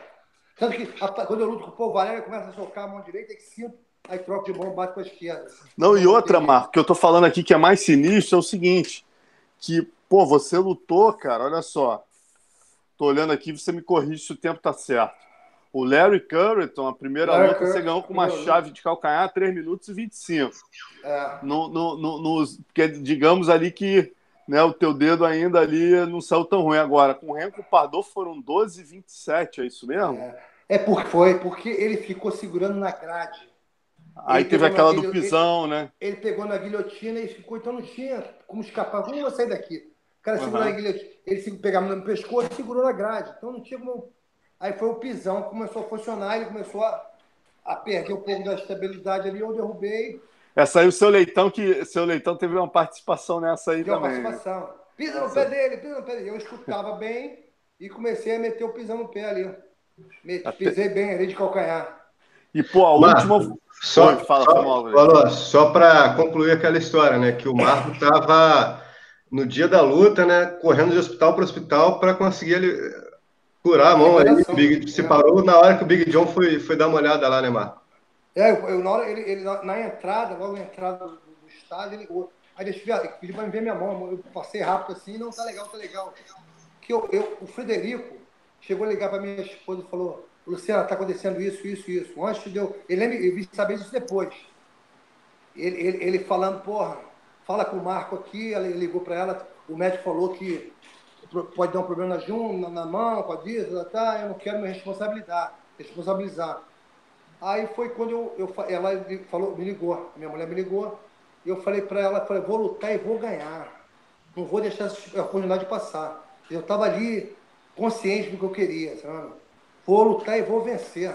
Não, não vou deixar Ficou com alguma sequela no dedo, Marco? Mostra aí pra não, gente. Ficou, não. ficou na fiquei boa, não. resolveu legal. Ficou na né? boa. Porque realmente botou esse dedo pra jogo, né, cara? Porque 12 Botei pra jogo, 17, né? depois 13 17, você lutou.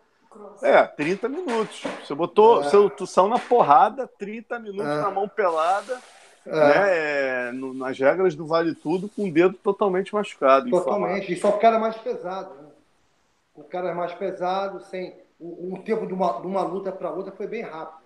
Da primeira para o Henrique Pardot, não, praticamente não, não teve descanso. Porra, E- muito e- sinistro. E, e com o Henrique Pardot me desgastou muito o, o trapézio, o pescoço, que ele ficou, era um cara de.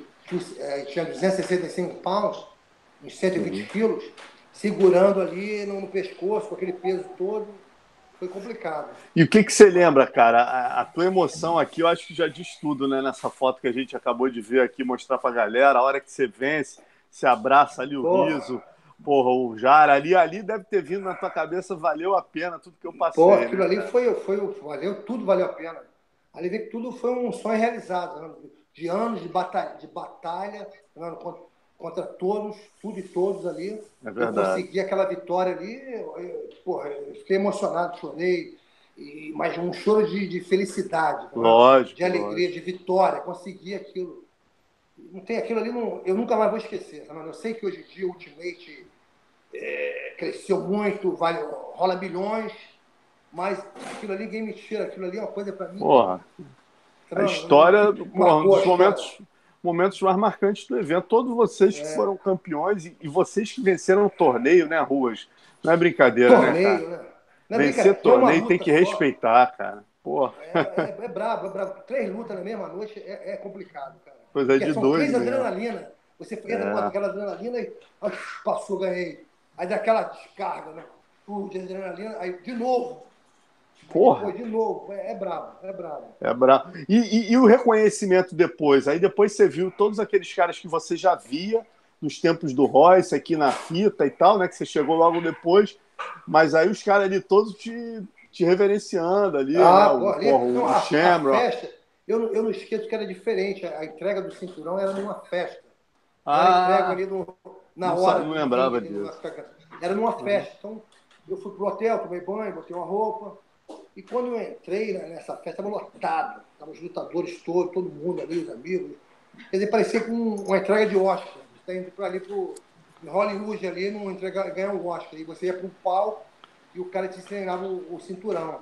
Tava até tava o Shamrock, lutou também, o, o Tatarov. Quer dizer, então, é, foi bem emocionante. Bem, É, tem, tem até uma foto legal aqui dessa, dessa entrega, que tá você, tá o Shamrock, tá a galera, é exatamente o que tu falou, né, cara? É um. É Era- meio era- que era- foi Agora, olha aqui, Marco, essa aqui eu não lembrava, você entrando com a, com a faixa. Faixa vermelha. É? Como é que Faixa foi isso? vermelha.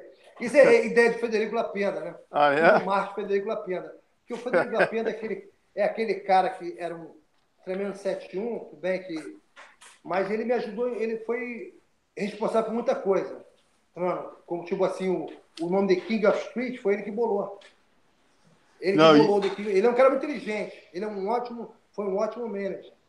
Apesar de ter me dado várias voltas, ter me aborrecido com ele por causa de várias situações, até no meio da luta, no decorrer da luta, de uma luta no, no Maxud Plaza, né? essa história, não sei se você conhece, mas eu, eu fui para lutar com, com o Pat Smith no Maxud Plaza, porque ele tinha lutado com o Fábio Gugel e, e um cara fora, um aluno Fábio Gugel por fora do ringue, deu um soco no Pat Smith. E o Pat Smith pô, reclamou, parou, não luto mais, não luto mais. Ele aquele maior caso ali e falou, pô, o brasileiro é ladrão, brasileiro começou a xingar o, o Brasil. E o patrocinador ficou revoltado e falou, quero que o Rua venda um pau nesse cara. E o Frederico falou falou Ruas, o cara quer que você vai, pô, mas quer me dar um cara de nome, um cara com uma. Não, vai lá, Ruas, vai, porra, pega esse cara lá, o cara vai te dar. Quanto ele vai pagar? 30 mil. Porra, Frederico, dá 50 aí, pô, pagar esse preço. faz por 30, faça por 30, o evento é seu.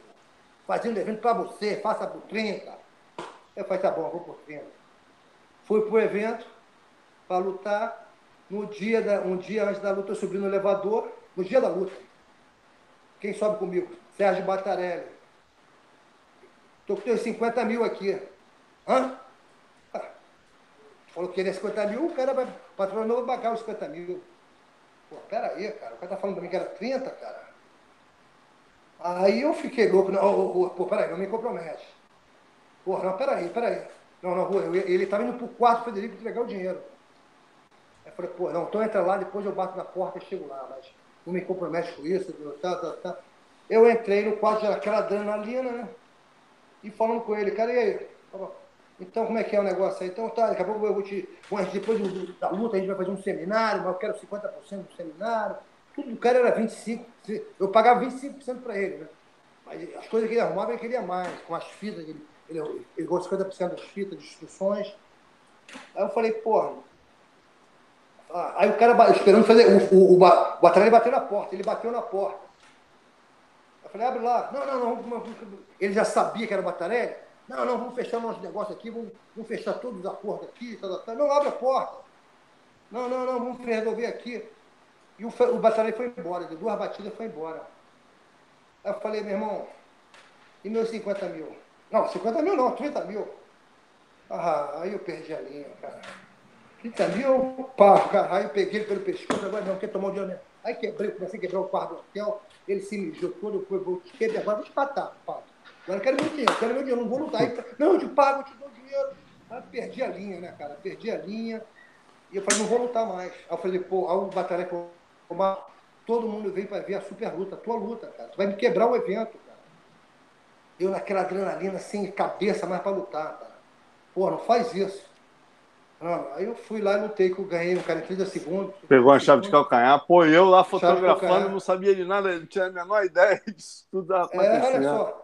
E, e, o cara ó, se mandou para os Estados Unidos. Aí desde então vocês brigaram, né? Aí brigamos, eu liguei para cá, mas aqui eu não podia fazer nada, sabe? Uhum. Porque aqui a lei aqui é braba, sabe? Uhum. Eu tava ali, mas... ele falou, meu, e uma outra coisa. 25% ah. dos 30 mil ainda, dos 20, 30 mil. Agora, uma outra coisa que o, o Frederico me contou também, e, e, pô, ele, ele nesse aspecto foi um visionário, a gente tem, tem que reconhecer, foi um visionário não só por te descobrir, e te levar. Olha, ô, ô, mas... ô, Marcelo, ô, Marcelo, se ele não fosse, não fizesse essas, essas picaretagens dele, era para ser o melhor mês do mundo. o melhor de todos.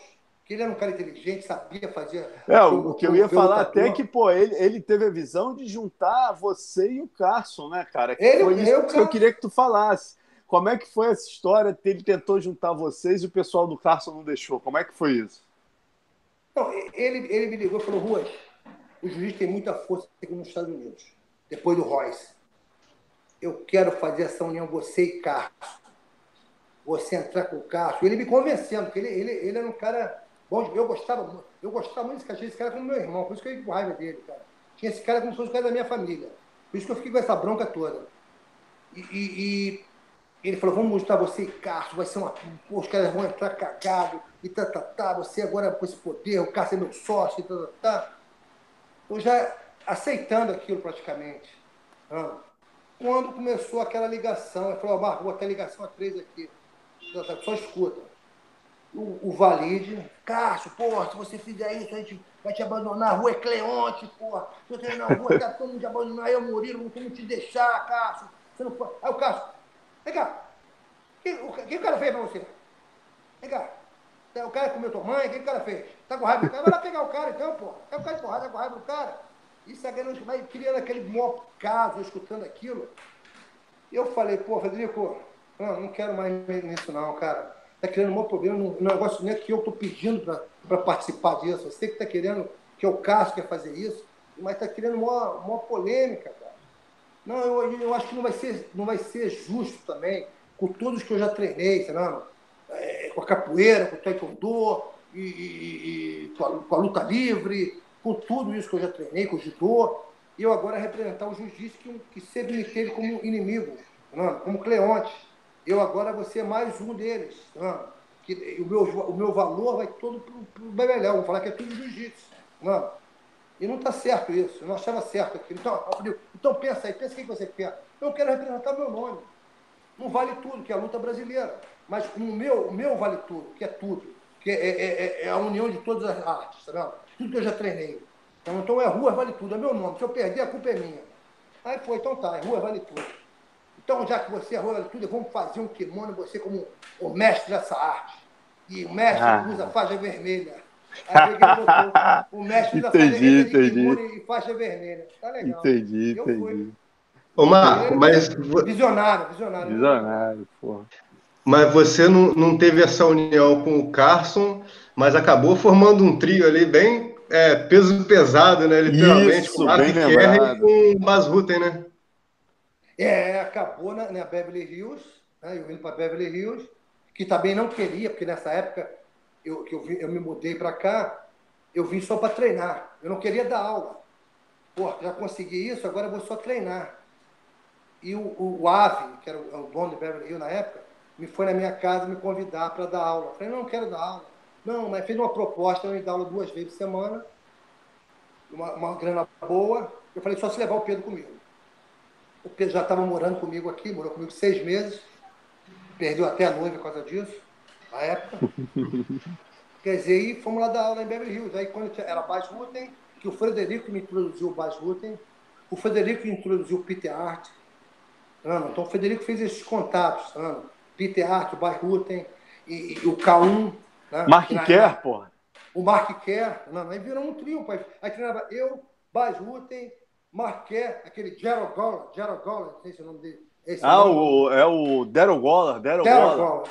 Daryl Goller, tava todo mundo junto. Pedro, então era um treinaço. Porra, virou um, porra, um Dream Team virou, do Vale Tudo. Porra. É, virou um exército. Os caras estavam tudo, a gente treinava. Na verdade, porra, maravilhoso o treino.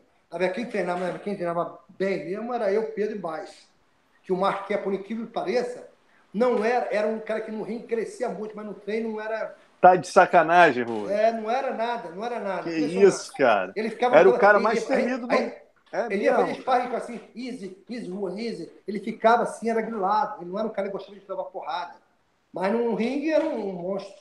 E você, eu lembro de um outro episódio, quando ele apareceu ganhando do Fábio Gurgel, foi uma das poucas vezes que todo mundo se uniu e você estava ali na beira tava do ringue gritando chave de pé. É, era, era a chave para vencer aquela luta. Eu, tanto que eu queria lutar com ele depois daquela luta do Fábio Gugel. Eu queria, falei para o Frederico, não, não, não, calma, calma. Não, bota para lutar com esse cara. Que eu acho que a o Fábio queria dar melhor, queria ter, bater na guarda ali, tá, tá bravo, raspar. Mas a chave para aquele tipo de lutador forte, era uma chave de calcanhar, pô. É deixar ele vir ali para me aguar, empurrar ele e meter uma chave de calcanhar. E teu, e teu low kick na perna dele, será que ele aguentava? Não aguentava nada, pô, no espelho não aguentava nada. O Bairro tem testemunho, não aguentava nada, cara. Não aguentava nada. Mas não crescia. Agora tinha um double leg realmente muito forte. O double leg dele é muito pesado. É, quando era entrava, você não. Só que eu, eu já sabia quando ele ia entrar, porque ele, ele, ele, era, ele, ele lutava com a esquerda na frente. E toda vez que ele ia dar o double leg, ele trocava de base. Ele, porque o wrestling é diferente, ele botava a perna direita. Eu falei, já vai eu já, já sabia a hora que ele ia entrar. Ele mudava a base. Então eu já estava sabendo o jogo dele com ela. muito Porra. forte. E até na época ele lutou com o Hugo, o Hugo, que era teu amigo na época, ficou meio chateado, achando que tu tinha Ficou. treinado ele. Na verdade, você já estava. Você já estava. Aí, aí já aí já estava muito, muito tempo junto. E, e aquilo ali, o que aconteceu? Eu tinha. Foi o, o, ali que aconteceu, começou o meu declínio, na verdade porque foi quando eu fui lutar no Japão que eu treinei o, o, eu treinei o Takada, eu treinei o Takada e fui o, o tal do, do foi na minha casa me ofereceu uma luta. Eu falei, não, não estou treinando, vou treinar o Takada, não estou me preparando para mim, vou treinar o Takada. Ele foi com uma grana, uma mala de, de dinheiro para mim. Não, eu tinha ganhado o dirige, ele queria que eu lutasse. O japonês queria ver você lutar de novo vai querer você lutar de novo. E me ofereceu uma grana e eu topei. Fiz um treino, um camp bom com o Pedro, comecei com o Pedro, o, Mar, o Marquinho, treinando o, o, o Takada também. E o que aconteceu? Tava até o Fabiano Irra também, que dava uma academia, participava desse treino, o Bajuta participou. Ah, o Takada treinou com vocês também? Treinou ah, tá, o Takada lutou com o Rickson. Né? Com o Rickson, com o Rickson no Pride 4. E os caras me ofereceram dinheiro para treinar o Takada. E eu comecei a treinar ah. com ele em Beverly Hills, depois fui daquele, vamos para essa academia, onde tá o, o, o Fabiano Ia dava aula. O Takada era, cara, derrubava o tapa, era um, era um prego. Não. Mas ele começou a melhorar na esgrima, na, na parte de. Eu falava, falei para ele, ó, oh, o Rickson não vai te botar para baixo. Ele não vai conseguir te derrubar. Ele estava melhor assim, fazendo esgrimando, fazendo as coisas. Ele vai sentar. Se ele sentar, não vai para o chão. Mantém, chama ele para ficar em pé, não vai para o chão. Mas ele cometeu aquele foi que ele achou de pé todo errado e o cara montou e finalizou. Foi, ele estava cagado, na verdade. E só que nesse, nessa época, eu estava treinando para lutar também. a gente foi para a academia do Takada. A gente começou a treinar aqui nos Estados Unidos, viajando para o Japão. Eu, Marco e Peter estava no Japão também, me ajudou a treinar. Não, Pedro foi lutar Ah, não, São Pedro Paulo. foi para o, Pedro ia lutar o, o tanque. O tanque Ele estava fazendo é. campo, fez um campo nos Estados Unidos, foi lutar pra, foi para São Paulo, eu fui para o Japão. Quer dizer, o que aconteceu? Eu fui para lá, treinei com o Peter, o Peter me puxava, a gente saía uma porrada de pé no kickbox, aí mandava o Marquinho direto, fazia um round pesado, mandava o Marquinho direto me agarrar, me derrubar, me fazia chão, agora volta em pé, um treino bom, puxando bem. Aí falou para mim assim, Marco, não faz mais nada, vai pro hotel descansa. Foi quando o Leitão falou, vamos lá, vai todo mundo treinar um chão, vai o, o, o Sakuraba, vai o Marqué, vamos eu, vamos todo mundo lá, vamos todo mundo para a academia do, à noite foi quando eu, eu treinando o chão, estourei meu joelho, estourei, meu joelho saiu do lugar. Eu já não tinha ligamento. Aí inchou, Puta inchou muito, começou a fazer barulho. Eu comecei a tomar anti-inflamatório e, e aquilo me afetou. Foi dali também que eu descobri que eu tinha um problema de saúde. Foi que aquilo, mas dali foi que me. Eu não, eu não consegui. Você, inclusive, teve esse. Você teve uma baixa de potássio na luta, não foi? É, total. Meu, meu, o Marquinhos disse que meu coração foi a mais de 200. Quando eu parei no primeiro round. Mano, eu tava começando a suar, suar horrores, mano. E, e eu lutei 10 minutos, depois lutei mais 10 minutos. A minha sorte é que esse cara não tinha punch. Porque se fosse um Gary Goodrich, aquelas coisas, tinha me arrebentado. Mano. Eu tava ali à mercê, eu, eu, eu pensava assim, pô, vou dar uma chave, mas meu corpo não respondia. Eu pensava numa técnica, meu corpo estava tão exaustado que meu corpo não, fadigado, meu corpo não respondia. E fui, Fiz, fazia uns exames todos, aí vi que estava com problema de saúde e tive que parar. É engraçado, cara, que quando eu boto essa foto do Pride 4, né, que eu fui lá cobrir vocês, todo mundo olha, fala assim, puta que pariu, a luta que a gente queria ver tá tudo aqui, ó, porra, o Marco Ruas com o Rickson, mas é... os casamentos estão errados. Não então, as pessoas... Né? Não é, todo mundo queria ver lutando tá ali. Só que os casamentos ali que não são. são não foram, né? É, é. Seria uma luta interessante. É um cara também que, porra, é, tem seu tem grande mérito né, desse esporte também. Tá, e eu queria, eu queria lutar. Eu queria. Não, não lance, não, nada pessoal, tá, não, mas seria uma luta interessante. Porra, mano, confronto de estilos históricos. É, diferente, estilo histórico. Ele é um, é um cara valente, é um cara que eu sabia qual era. Não, ia ser aquele negócio, você. Eu, eu tenho que usar meu pé e usar o chão dele. Não, não, é, que eu, é que eu falava no meu estilo. Ah, vem agarrar, eu dou soco chute. Não, e defendo, vou defender as tuas quedas. Não, era coisa. E sabia, sabia lutar no chão também, estava treinado no chão também. Não, não era, eu, eu não acreditava nisso que as pessoas me falassem. O cara pega o cara de os braços amarrados para trás, finaliza, joga as pernas leva mal, eu não caio nessa, nessa ladainha não, cara. Eu não acreditava muito nisso, não. É um craque, Você... é craque, fera, mas... Você chegou alguma vez, só rapidinho, Gleidson, aproveitando esse... Ah. Você chegou alguma vez, porque é engraçado, né, cara, que vocês dois, apesar de serem, entre aspas, né, todo mundo, a luta que você perguntar para 10 brasileiros, assim, oito das antigas vão falar, pô, a, rua, a luta que eu queria ter visto era o Ruas e o Rickson. Né? Mas vocês sempre apesar de toda essa rivalidade que todo mundo bota, vocês sempre se respeitaram muito, né? Você se encontrou alguma vez com ele? Depois, por exemplo, dessa vez do Boqueirão, outras situações? Ah, encontrei, encontrei. Encontrei em campeonato. Porque eu, eu, eu, eu ia em campeonato de jiu-jitsu, como, como fui, e aí no Brasil, como fui aqui Eu lembro disso. Aqui, aqui no, no Mundial. O, até o americano, o americano, desculpa te interromper, o americano foi lá na confraria, deu um depoimento bem legal, falou, rapaz, eu era do Ricardo Americano. O Ricardo Americano Ricardo falou, crack, porra, crack. eu tive a honra de ter o Marco Roa lá torcendo por mim. É, e torcendo, e, e não, não só ele, sabe? que eu ia lá torcer, sabe? que, que era uma, uma panela de pressão em cima dos caras. Sabe? Você Como vocês passavam, né, Rua? Como eu passava. Como vocês passavam. Isso, isso dentro do jiu-jitsu, nem falando, não, dentro do, próprio jiu-jitsu. Se você fosse um cara que ia ser adversário de um Grace, ou já era aquela pressão psicológica, já aquele negócio, é, era o Grace falando no ouvido, era outro ali, e pressão de todo mundo. O outro cara também que eu, que eu, que eu, onde eu conheci, passei a conhecer ele, foi o Marco André. Ele ia lutar com o Rickson. Ele estava sozinho ali no, no, acho que foi no Fluminense, não me lembro bem. Ele falou, porra, sabendo que tu, tu, tu não está bem com os caras, pô, tô aqui sozinho, então, tinha uma pressão, era judota, pô, dá pra dar uma força no meu corno? Vamos lá, pô. E eu fui pro corno dele, ele, lutou, ele lutou com o Riggs. Vamos lá, comecei a gritar por ele. Ah, tu tava no corner dele quando ele lutou com o Riggs? Do, é. Porra, essa aí, caramba. Aí, o, o, o, o, o Riggs raspou o Marco André. E, e porque ele, ele sentou logo no chão, né? Porque o Marco André era bom judoca. Raspou o Marco André. Ele realmente dominou a luta. Mas não foi 10 segundos, como era a luta geralmente, né? Ficou 9 minutos a luta. E o, e o, e o, o Rickson montou, o Marco né, virou de costa e fez uma poça de sangue. Acho que o Rick, quando foi meter o estrangulamento, meteu o dedo forte ali, acho que cortou o rosto dele. E os caras, quando ele montou, o cara, o cara ainda gritava, ninguém sabe, agora já é.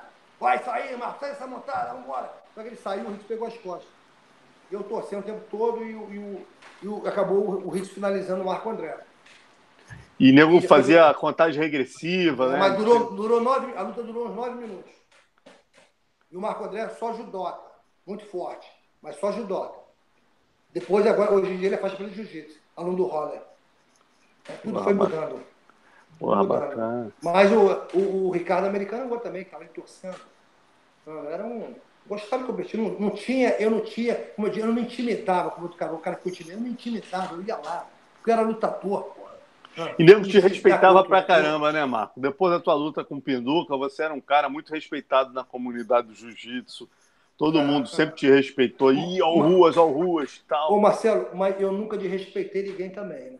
Lógico. Essa, né? lógico. Eu nunca, nunca fui contra a ninguém. Inclusive, até, falei até vários alunos, como na época o Shimu, Gustavo Shimu, para com esse troço de querer ir contra. Hoje em dia, hoje em dia é do jiu-jitsu, faixa campeão pan-americano mundial, até engraçado.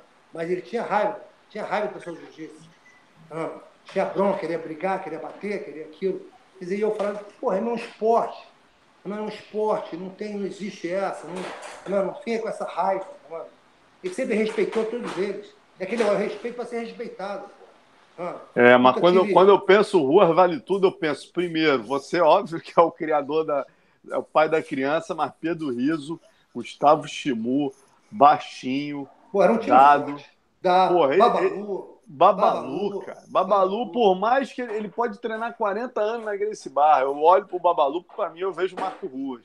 Quem é, acompanhou total, a história total. desses caras. Eles, eles, todos sabem disso, cara. Eles sabem, e eles têm o maior orgulho disso. Tem, eles não, têm o maior orgulho disso. Ô, Marcelo, eu, eu, eu, é, é que tudo são fases, né? E a idade vai, vai mudando com o tempo, a cabeça vai mudando. Eu fiquei um tempo uma bronca deles que eu cheguei em programa a falar um montão de troço. Mas hoje em dia eu me dou com todos eles, cara. Não tenho nada, entendo o que passou, não, já passou.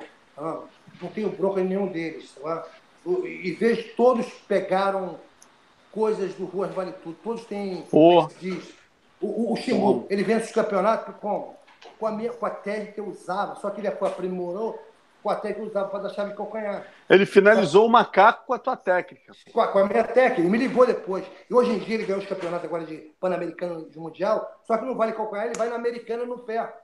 Mas a, a, a, passagem é a mesma, a mesma, a mesma virada de quadrinho empurrada e vai no, na chave de, de americana no pé.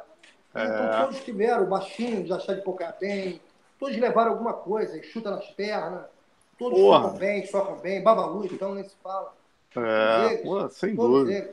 O Babalu ganhou, o Babalu ganhou do Shogun, né, cara? Antes do Shogun se consagrar, o Babalu ganhou. O Babalu foi um dos maiores cascas grossas, muita gente esquece. E, e lutou, muito no, lutou muito no Japão, no ringue, em vários eventos. Um cara Exatamente. que escutava bem também, não? escutava bem. Você tava, ele estava lutando, ele te escutava, ele, ele olhava para você para receber a técnica ali. É verdade. Agora, Gleidson, eu ia entrar na história do que também não pode faltar do Carson, mas você quer falar não, alguma coisa antes? Não, só eu queria duas aqui. É, três, eu tenho três anotadas aqui, na verdade. Uma é o final da história que ele encontrou com o Rickson em alguns campeonatos e tal. Como é que era isso? A gente acabou te interrompendo. É, uma vez eu encontrei com o Rickson. Recente aí nos Estados Unidos. Eu acho que foi no Mundial aqui em Anaheim, não me lembro bem. Eu entrei, ele veio falar comigo. É, Rua, tudo bem? Como é que tá a saúde? Tá, tá, tá. Normalmente, não, não, não foi nada de, de bronca ou de tirar de marra. Eu falei com ele também normalmente, uma boa. Não, ele que veio a mim. Não, eu olhei para a cara dele, frente a frente, ele veio comunicar. Como é que tá, Rua? Tudo bem? Educadamente. Não, é aquele troço, não tem, vendo? Ainda mais hoje em dia, né, cara? Hoje em dia passou isso. Eu, eu, só não concordo, às vezes, quando ele inventava, eu ficava na bronca, ele inventava uma história que eu, que eu pedi um tempo para treinar. E não existiu essa história, meu camarada. Não existiu, que eu pedi um tempo para treinar. Como é que eu vou desafiar alguém? Ele falou que eu fui desafiar ele. Ele já inventou, bolou uma história, que a história do Boqueirão foi ela que eu contei. Ele bolou uma história contando que eu fui desafiar ele. Como é que eu vou desafiar uma pessoa e pedir, ó, oh, vou desafiar, mas quero me dar seis meses? Porra, nunca houve isso, tá nunca houve isso. Só isso que eu me. Às vezes fico chateado. Mas não tem nada. Eu, o, dia, o dia até vi o filho dele lutando, achei bacana dessa. Cron Grace, né? É. Lutou muito bem, mandou muito bem. Foi bacana. Família, a gente não, a gente não pode, essa família Grace, eu não, eu não, eu não tenho como falar nada dela. Eles são re, responsáveis por tudo isso. Por tudo isso. Por eu ter sido campeão do UFC, porque se não fosse o Rory, o Royce, não teria lutado nos Estados Unidos. Eles que criaram isso. Eles que abriram essas portas. Eles que botaram o nome do Brasil aqui fora. São os Grace. Ninguém, quem não falar que não é, porra, ou tá com inveja, ou tá na bronca, alguma coisa. Eles são responsáveis, uma família, por mais que briguem, são unidos, são, se dedicaram a esse esporte ao máximo. Eu tiro meu chapéu. Marco, é, só para também não perder o gancho, Alonso, a gente falou aí, né, é, da galera do Ruas Vale Tudo, né, Babalu, Shimu, Baixinho. Queria que você falasse um pouco do teu principal aluno, pô. Ah, o Pedro, pô, o Pedro está é, até hoje, né? Tem, tem, eu, eu, eu, eu, tenho, eu, eu formei vários alunos. Né? Lógico que o Pedro é um cara que até hoje que, que mantém a mesma, manteve a mesma profissão por esses anos todos. Né? E outros também, também que mantêm nessa, nessa profissão. Mas, eu, primeiro, eu, André Pereira foi meu aluno, antes do Pedro. Começou na Academia Corpo. Eu levava ele, pra, o André, vamos, vamos na luta livre, levava ele para o Boqueirão, levava ele no, no João Ricardo, levava ele no Santa Rosa. Já nessa época, já, já passava tudo para ele já. Vamos conhecer. E ele vinha, me acompanhava. Rodrigo Local, no Grande da Barra, da foi um dos primeiros faixa preta também. Foi antes do Pedro. Rômio Cardoso. Pô, Rômio, foi... dono do Oswaldo. É, o dono do faixa preta antes do, do Pedro. Só que o Pedro é, é, já, é, já é aquele negócio como como filho. Filho, né? É um filho. É, filho, é, um, é filho, é um filho. É o filho, o homem que tu não teve, né, Marcos? É, o filho homem que eu não tive, é. Que tá até hoje aí. É. Cresceu e é um cara só me de orgulho, é um cara que, que, que me ajudou, como outros também, me ajudou a provar a eficiência do meu estilo. Sem dúvida, sem dúvida não, alguma. Porra, não tem preço, cara. Eu, eu, eu, eu, eu falo ruas vale tudo, eu uso na minha academia, mas, pô, eu não sou, não fio branco se o cara botar é, é, riso, MMA, legal. Legal. Ele faz questão de botar riso RVT. É né? RVT, é RVT, mas se botar MMA, para mim é a mesma coisa, entende? Porque o meu estilo é o, mix, é, é a mistura das lutas. Tá eu na época não preferi esse nome, mas eu já fazia isso. Tá se um cara botar, porque, ah, porque é, vale tudo, às vezes é ultrapassado, vale tudo, é old school, as pessoas não gostam desse nome, comercialmente não é bom. Eu vou entender, cara, eu não vou ficar na bronca. Eu mantenho isso para mim, que eu sou. Tá Você é, é, é comigo. Tá eu mantenho na minha rua, vale tudo. Tá Vai ser para sempre isso. Mas entendo se o cara botar MMA, ou eu posso até mesmo botar Marco Lula, mas ter o RVT sempre vai ter. Agora, Rui, só, só, Gleide, só aproveitando aqui, antes de você fazer a terceira, eu e Gleidson fomos te visitar aí, cara, tem uns cinco anos, né, que a gente fez aquela série de vídeos que estão lá no PVT, os mini docs, falando do Buqueirão, falando todos os, todas as histórias aí, a gente fez é. contigo. E a gente se impressionou muito, né, Gleides? Que a gente chegou aí. Pô, você já. Você tá com 58, né? Na época você devia estar tá com 54, 53. Porra, e a gente localizou tua academia, cara, que era difícil pra caramba chegar, porque a gente ouvia assim, ó, pum, pum, pum, era você chutando saco, você todo dia ia abrir a academia e fazia isso. Você mantém essa rotina ainda? Mantém, mantém. Até hoje, até hoje. Até hoje eu faço todo dia, todo dia. Cara. Isso, é, isso é de lei. Tá? Isso é uma coisa que eu faço, vou fazer a minha vida toda. Até velhinho aí. Tá dando aula também, Marco? Assim, ainda tem os alunos? Dando aula, aula particular, ainda continua aula particular. Sexta-feira, amanhã, eu dou aula em grupo, numa academia do, do um cara de jiu-jitsu. Eu dou um grupo de MMA lá. Quer dizer, Porra, então eu treino um grupo. Mas outros dias na minha academia aula particular. Mas continuo treinando todo dia, porque isso para mim é, é, é, como é que se diz, é a minha terapia, é a coisa que eu gosto de me sentir bem, entendeu? é uma coisa que eu, eu aprendi, por eu ser sozinho, eu não tive um cara assim que me, que me puxasse. Eu não tive a sorte de ter um, um Carson Grace, um, um cara, um Hélio Grace, um cara, um treinador que puxasse, obrigasse você a fazer. Então eu tinha que fazer, me puxar sozinho. Eu sempre treinei sozinho. Então é uma coisa que já vem de mim há anos. Então eu me fecho na academia, adoro me fechar na minha academia, sozinho e treino. Porque se tiver um parceiro para treinar, treino, treinamos junto. Mas eu, eu gosto de ficar sozinho. Todo dia eu vou para lá e treino sozinho. Tem que ter duas horinhas só para mim. Não, não, é, isso é de lei, isso é de lei. Para me sentir Caramba. bem, que é a minha terapia. E em termos de reconhecimento, só rapidinho, inglês, ah. só puxar esse gancho, aproveitar. Porque, pô, aí nos Estados Unidos a gente sabe o teu reconhecimento. Mas, cara, eu, a impressão que eu tenho, Rusa, é que, assim, ultimamente no Brasil, né, a gente começou até nosso papo falando disso, é que o teu reconhecimento no Brasil, nos últimos tempos, aumentou muito, né? E você teve aqui, eu queria que você falasse sobre isso. Como é que você sente, percebe o reconhecimento a, a você aqui no Brasil hoje? Impre impressionante, impressionante. Eu, eu, isso, para mim foi uma coisa que eu fico. Eu, é a última vez que eu fui, as últimas vezes, eu fiquei de bobeira. Falei até pro Pedro: caraca, cara, tô acreditando, tô, ninguém tá me reconhecendo mais agora que quando eu fui campeão. Eu fui campeão no, eu fui campeão no time de foi o Brasil, ninguém nem. Nada. Tinha acabado de ser campeão, vou pro Brasil agora, ah, agora eu vou colher fruto lá, vai. Nada.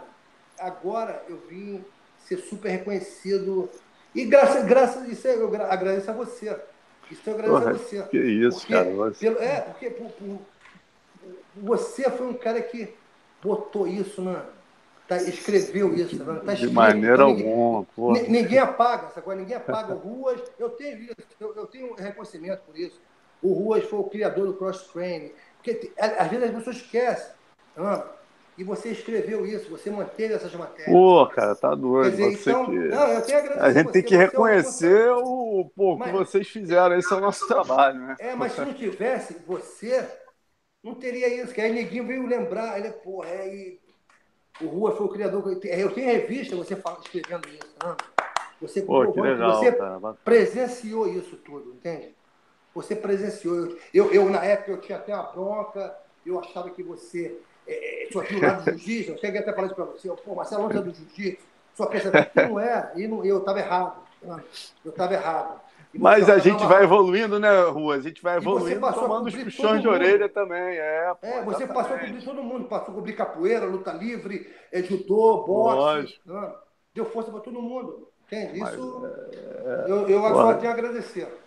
Pô, a gente que agradece a você. É, é, é que eu digo para você o, o para mim, a satisfação maior que tudo, que Hall da Fama, que Hall da Fama, isso, isso não depende, isso é, isso é lá a panelinha dos caras lá, lá.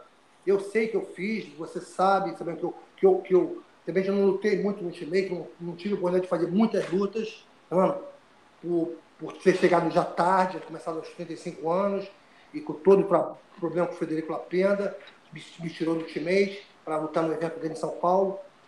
Mas eu fui responsável, eu me vejo assim, por mudar a mentalidade de muita gente. Sem dúvida. Tá de lutadores que só faziam jiu-jitsu e vieram praticar boxe sanandês, que vieram praticar boxe. Então, tem vários, José Aldo, é, Bruno Bustamante, e viram que tinham que treinar outras, outras coisas. Tá então, eu acho que eu, eu dei uma ajuda nisso tudo. Tá Não tenha dúvida. Gleidson, aquela que você ia fazer Não, tem vários casos aqui, a gente já está batendo mais de duas horas de papo com o Marco aqui. é... O Luciano já vai puxar nossa orelha daqui a pouco aqui, ó, e liberar o Marco.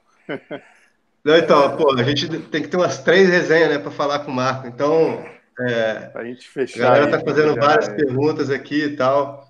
É, ô Marco, só, eu, eu tenho, um, tenho uma história tua que eu gosto muito, que sempre que eu posso contar para a galera, eu falo que é aquela sua segunda luta com o Taktarov, né?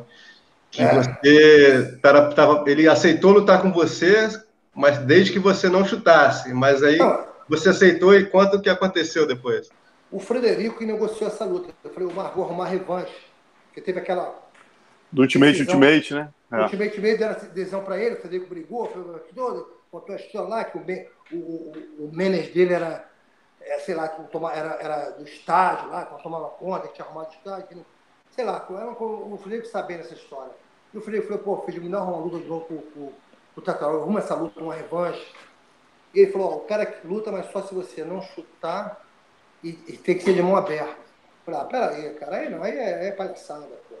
Não, ele quer um contrato só isso. Se você não der chute, não, mão aberta não, mão fechada, também não chute, mão fechada. Tá legal. Aí ele concordou. Só que começa a luta, ele me, dá, ele me diz que era um passa-pé na coxa. Pô, eu falei, o cara me chutou, cara. Ele me dá um chute na coxa. Ele diz que era passa-pé, ele faz assim, passa Aí eu, pão, meti-lhe o bico. Aí o, e, e, os caras, não, não chuta, ele botou no contrato. Se rua chutar, é mil dólares cada chute. Vou tirar, descontar na bolsa dele. Mas ele me chutou, eu mandei de volta. Ah, me chutou. Aí, aí começou a passar a coisa, aí chutei a cara Aí ele falou, não, não chuta, a rua não chuta. Mas ele me chutou, eu falei, na luta, tá me chutando, me chutou. Aí eu pensei, bom, eu meti a lenha nele, quer dizer, e acabou que ele não me descontou, acabou o Federico negociando lá com o cara e tá, não descontou. Porra, que história, hein, rapaz? Que história, é.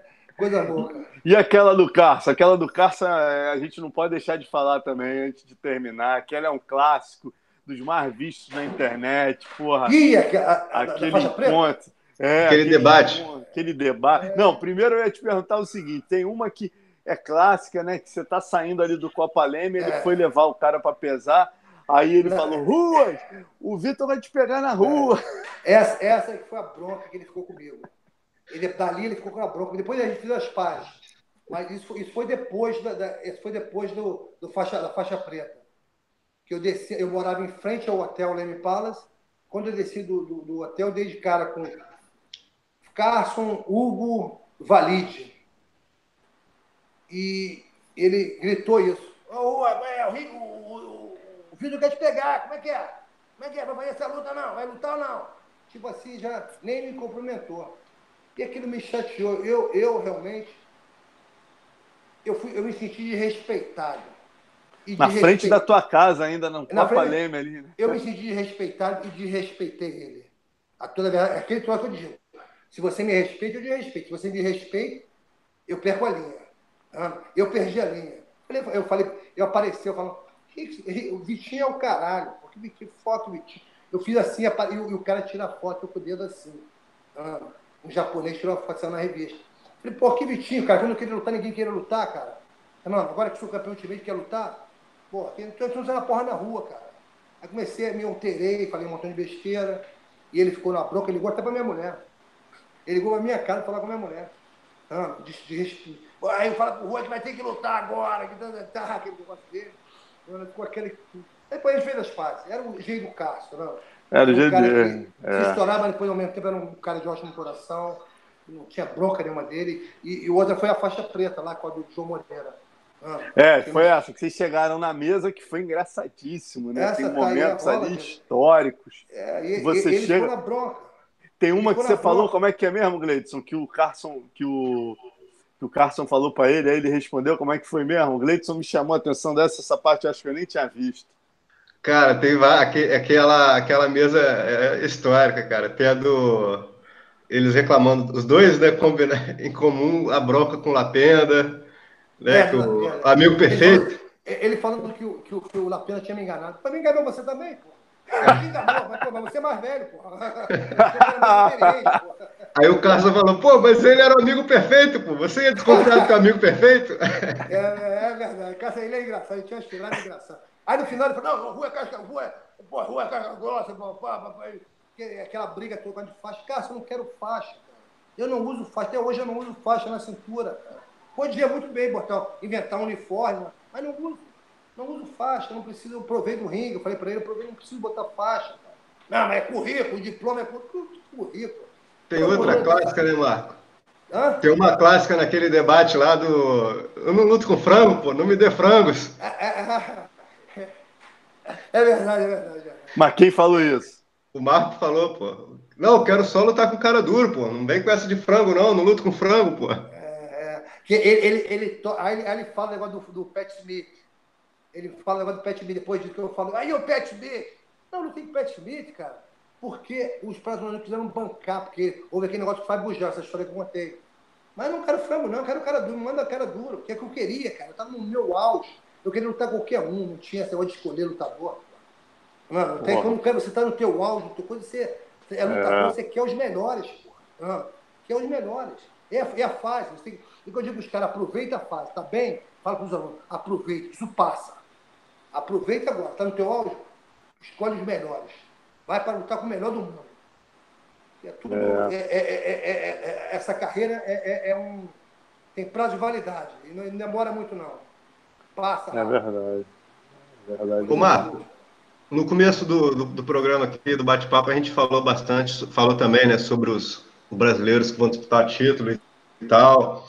De um modo geral, agora no UFC, quem que são os seus lutadores preferidos? Tem algum que você pô, sempre para para assistir? Não só brasileiro.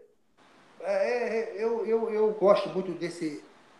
Falando em americano, esse Demi, Demi Comier, né? Demi Comier. Daniel Comier, Daniel, Daniel Comier. Gosto muito desse cara.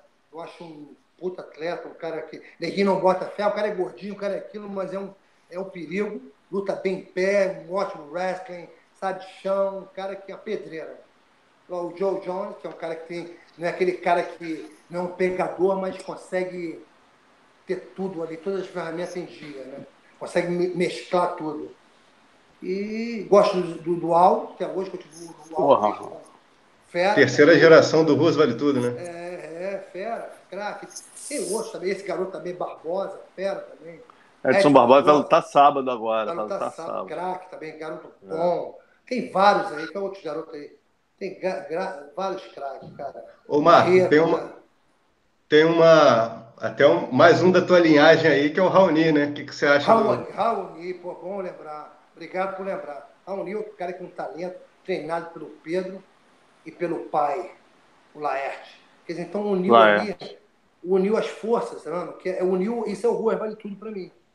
Que é, é, é o com o jiu-jitsu dele, com o wrestling dele, e o Pedro com o kickbox dele, o Muay Thai dele. Quer dizer, então, e os dois com a experiência também de competição. Dizer, então, o Rony vai ser um campeão do UFC. Eu vejo assim cara calmo, cara versátil, cara que ataca, é bom de chão, é bom de wrestling, é bom em pé, tem um queixo bom, valente. Quer dizer, é um, é um futuro campeão, é uma nova geração aí. É um cara que tem certeza, bota minhas fichas nesse garoto. Mano, por, por Mas tá também no UFC Rio. Se o é... UFC Rio vai ser pro teu coração, hein, Marco? Pô, Se o UFC Rio, porra, Aldo... É, é praticamente... É metade do Rua vale tudo. É, é verdade, verdade. Ali vai, Aldo, vai, bater, vai bater forte. Vai bater forte. E quando é que você volta aí no Rio agora? Eu estou chegando no Rio quinta-feira. Sai Pô, daqui então... dia, dia, 4, dia, dia 4, né? Pô, então vamos, vamos, porra, vamos dar a honra pra gente lá de participar da confraria lá com a gente. Confraria, é. Corrigir o Bebel, corrigir o Bebel lá, Bebel. Tá bom, tá bom. Ele vai ficar amarradão, ele com certeza vai ver o programa já vai te pedir desculpa no próximo. Tá boa, só, só corrigir, porque às vezes falou a coisa. Lógico, lógico. Não, tava, não, não, mas tu não tem que ir lá na mesa mesmo, o convite é sério, pô. Vê se Valeu, vai obrigado, lá. Obrigado, Vamos, vamos lá mesmo. Você vai ficar quanto quero... tempo aqui no Rio? Eu vou ficar é, uns 10 dias. Ah, então é uma dias. quarta. A gente tira uma quarta tua aí, pô. Tá, tá ok. Eu vou te avisando, a gente, vai, a gente vai se falando, a gente combina aí, pô. É. Valeu, valeu, obrigado, cara. Porra, vamos, vamos liberar o homem, né, cara? Senão é, o cara vai. Pô, 2 horas e 15 batemos o recorde uh, do Rafael Cordeiro. Eu, eu, eu falei com o Pedro, Pedro, não, mas é uma hora. O Renzo, o Renzo que bateu duas horas. Contigo não dá, cara. E a gente ainda está é. resumindo a história, né? É verdade. Pô, tem mais umas 15 histórias fáceis aqui anotadas. É. Porque Aí, eu, sou mais velho, eu sou mais velho, eu sou mais velho, tem mais é, história. Pô, tem muita história. A gente deixa para o próximo, para a gente poder ter mais história no próximo. Obrigado, obrigado. Marco, um obrigado. Prazer, um Muito obrigado. Prazer nosso aí, cara. Porra, Valeu. uma honra falar com você sempre. Obrigado.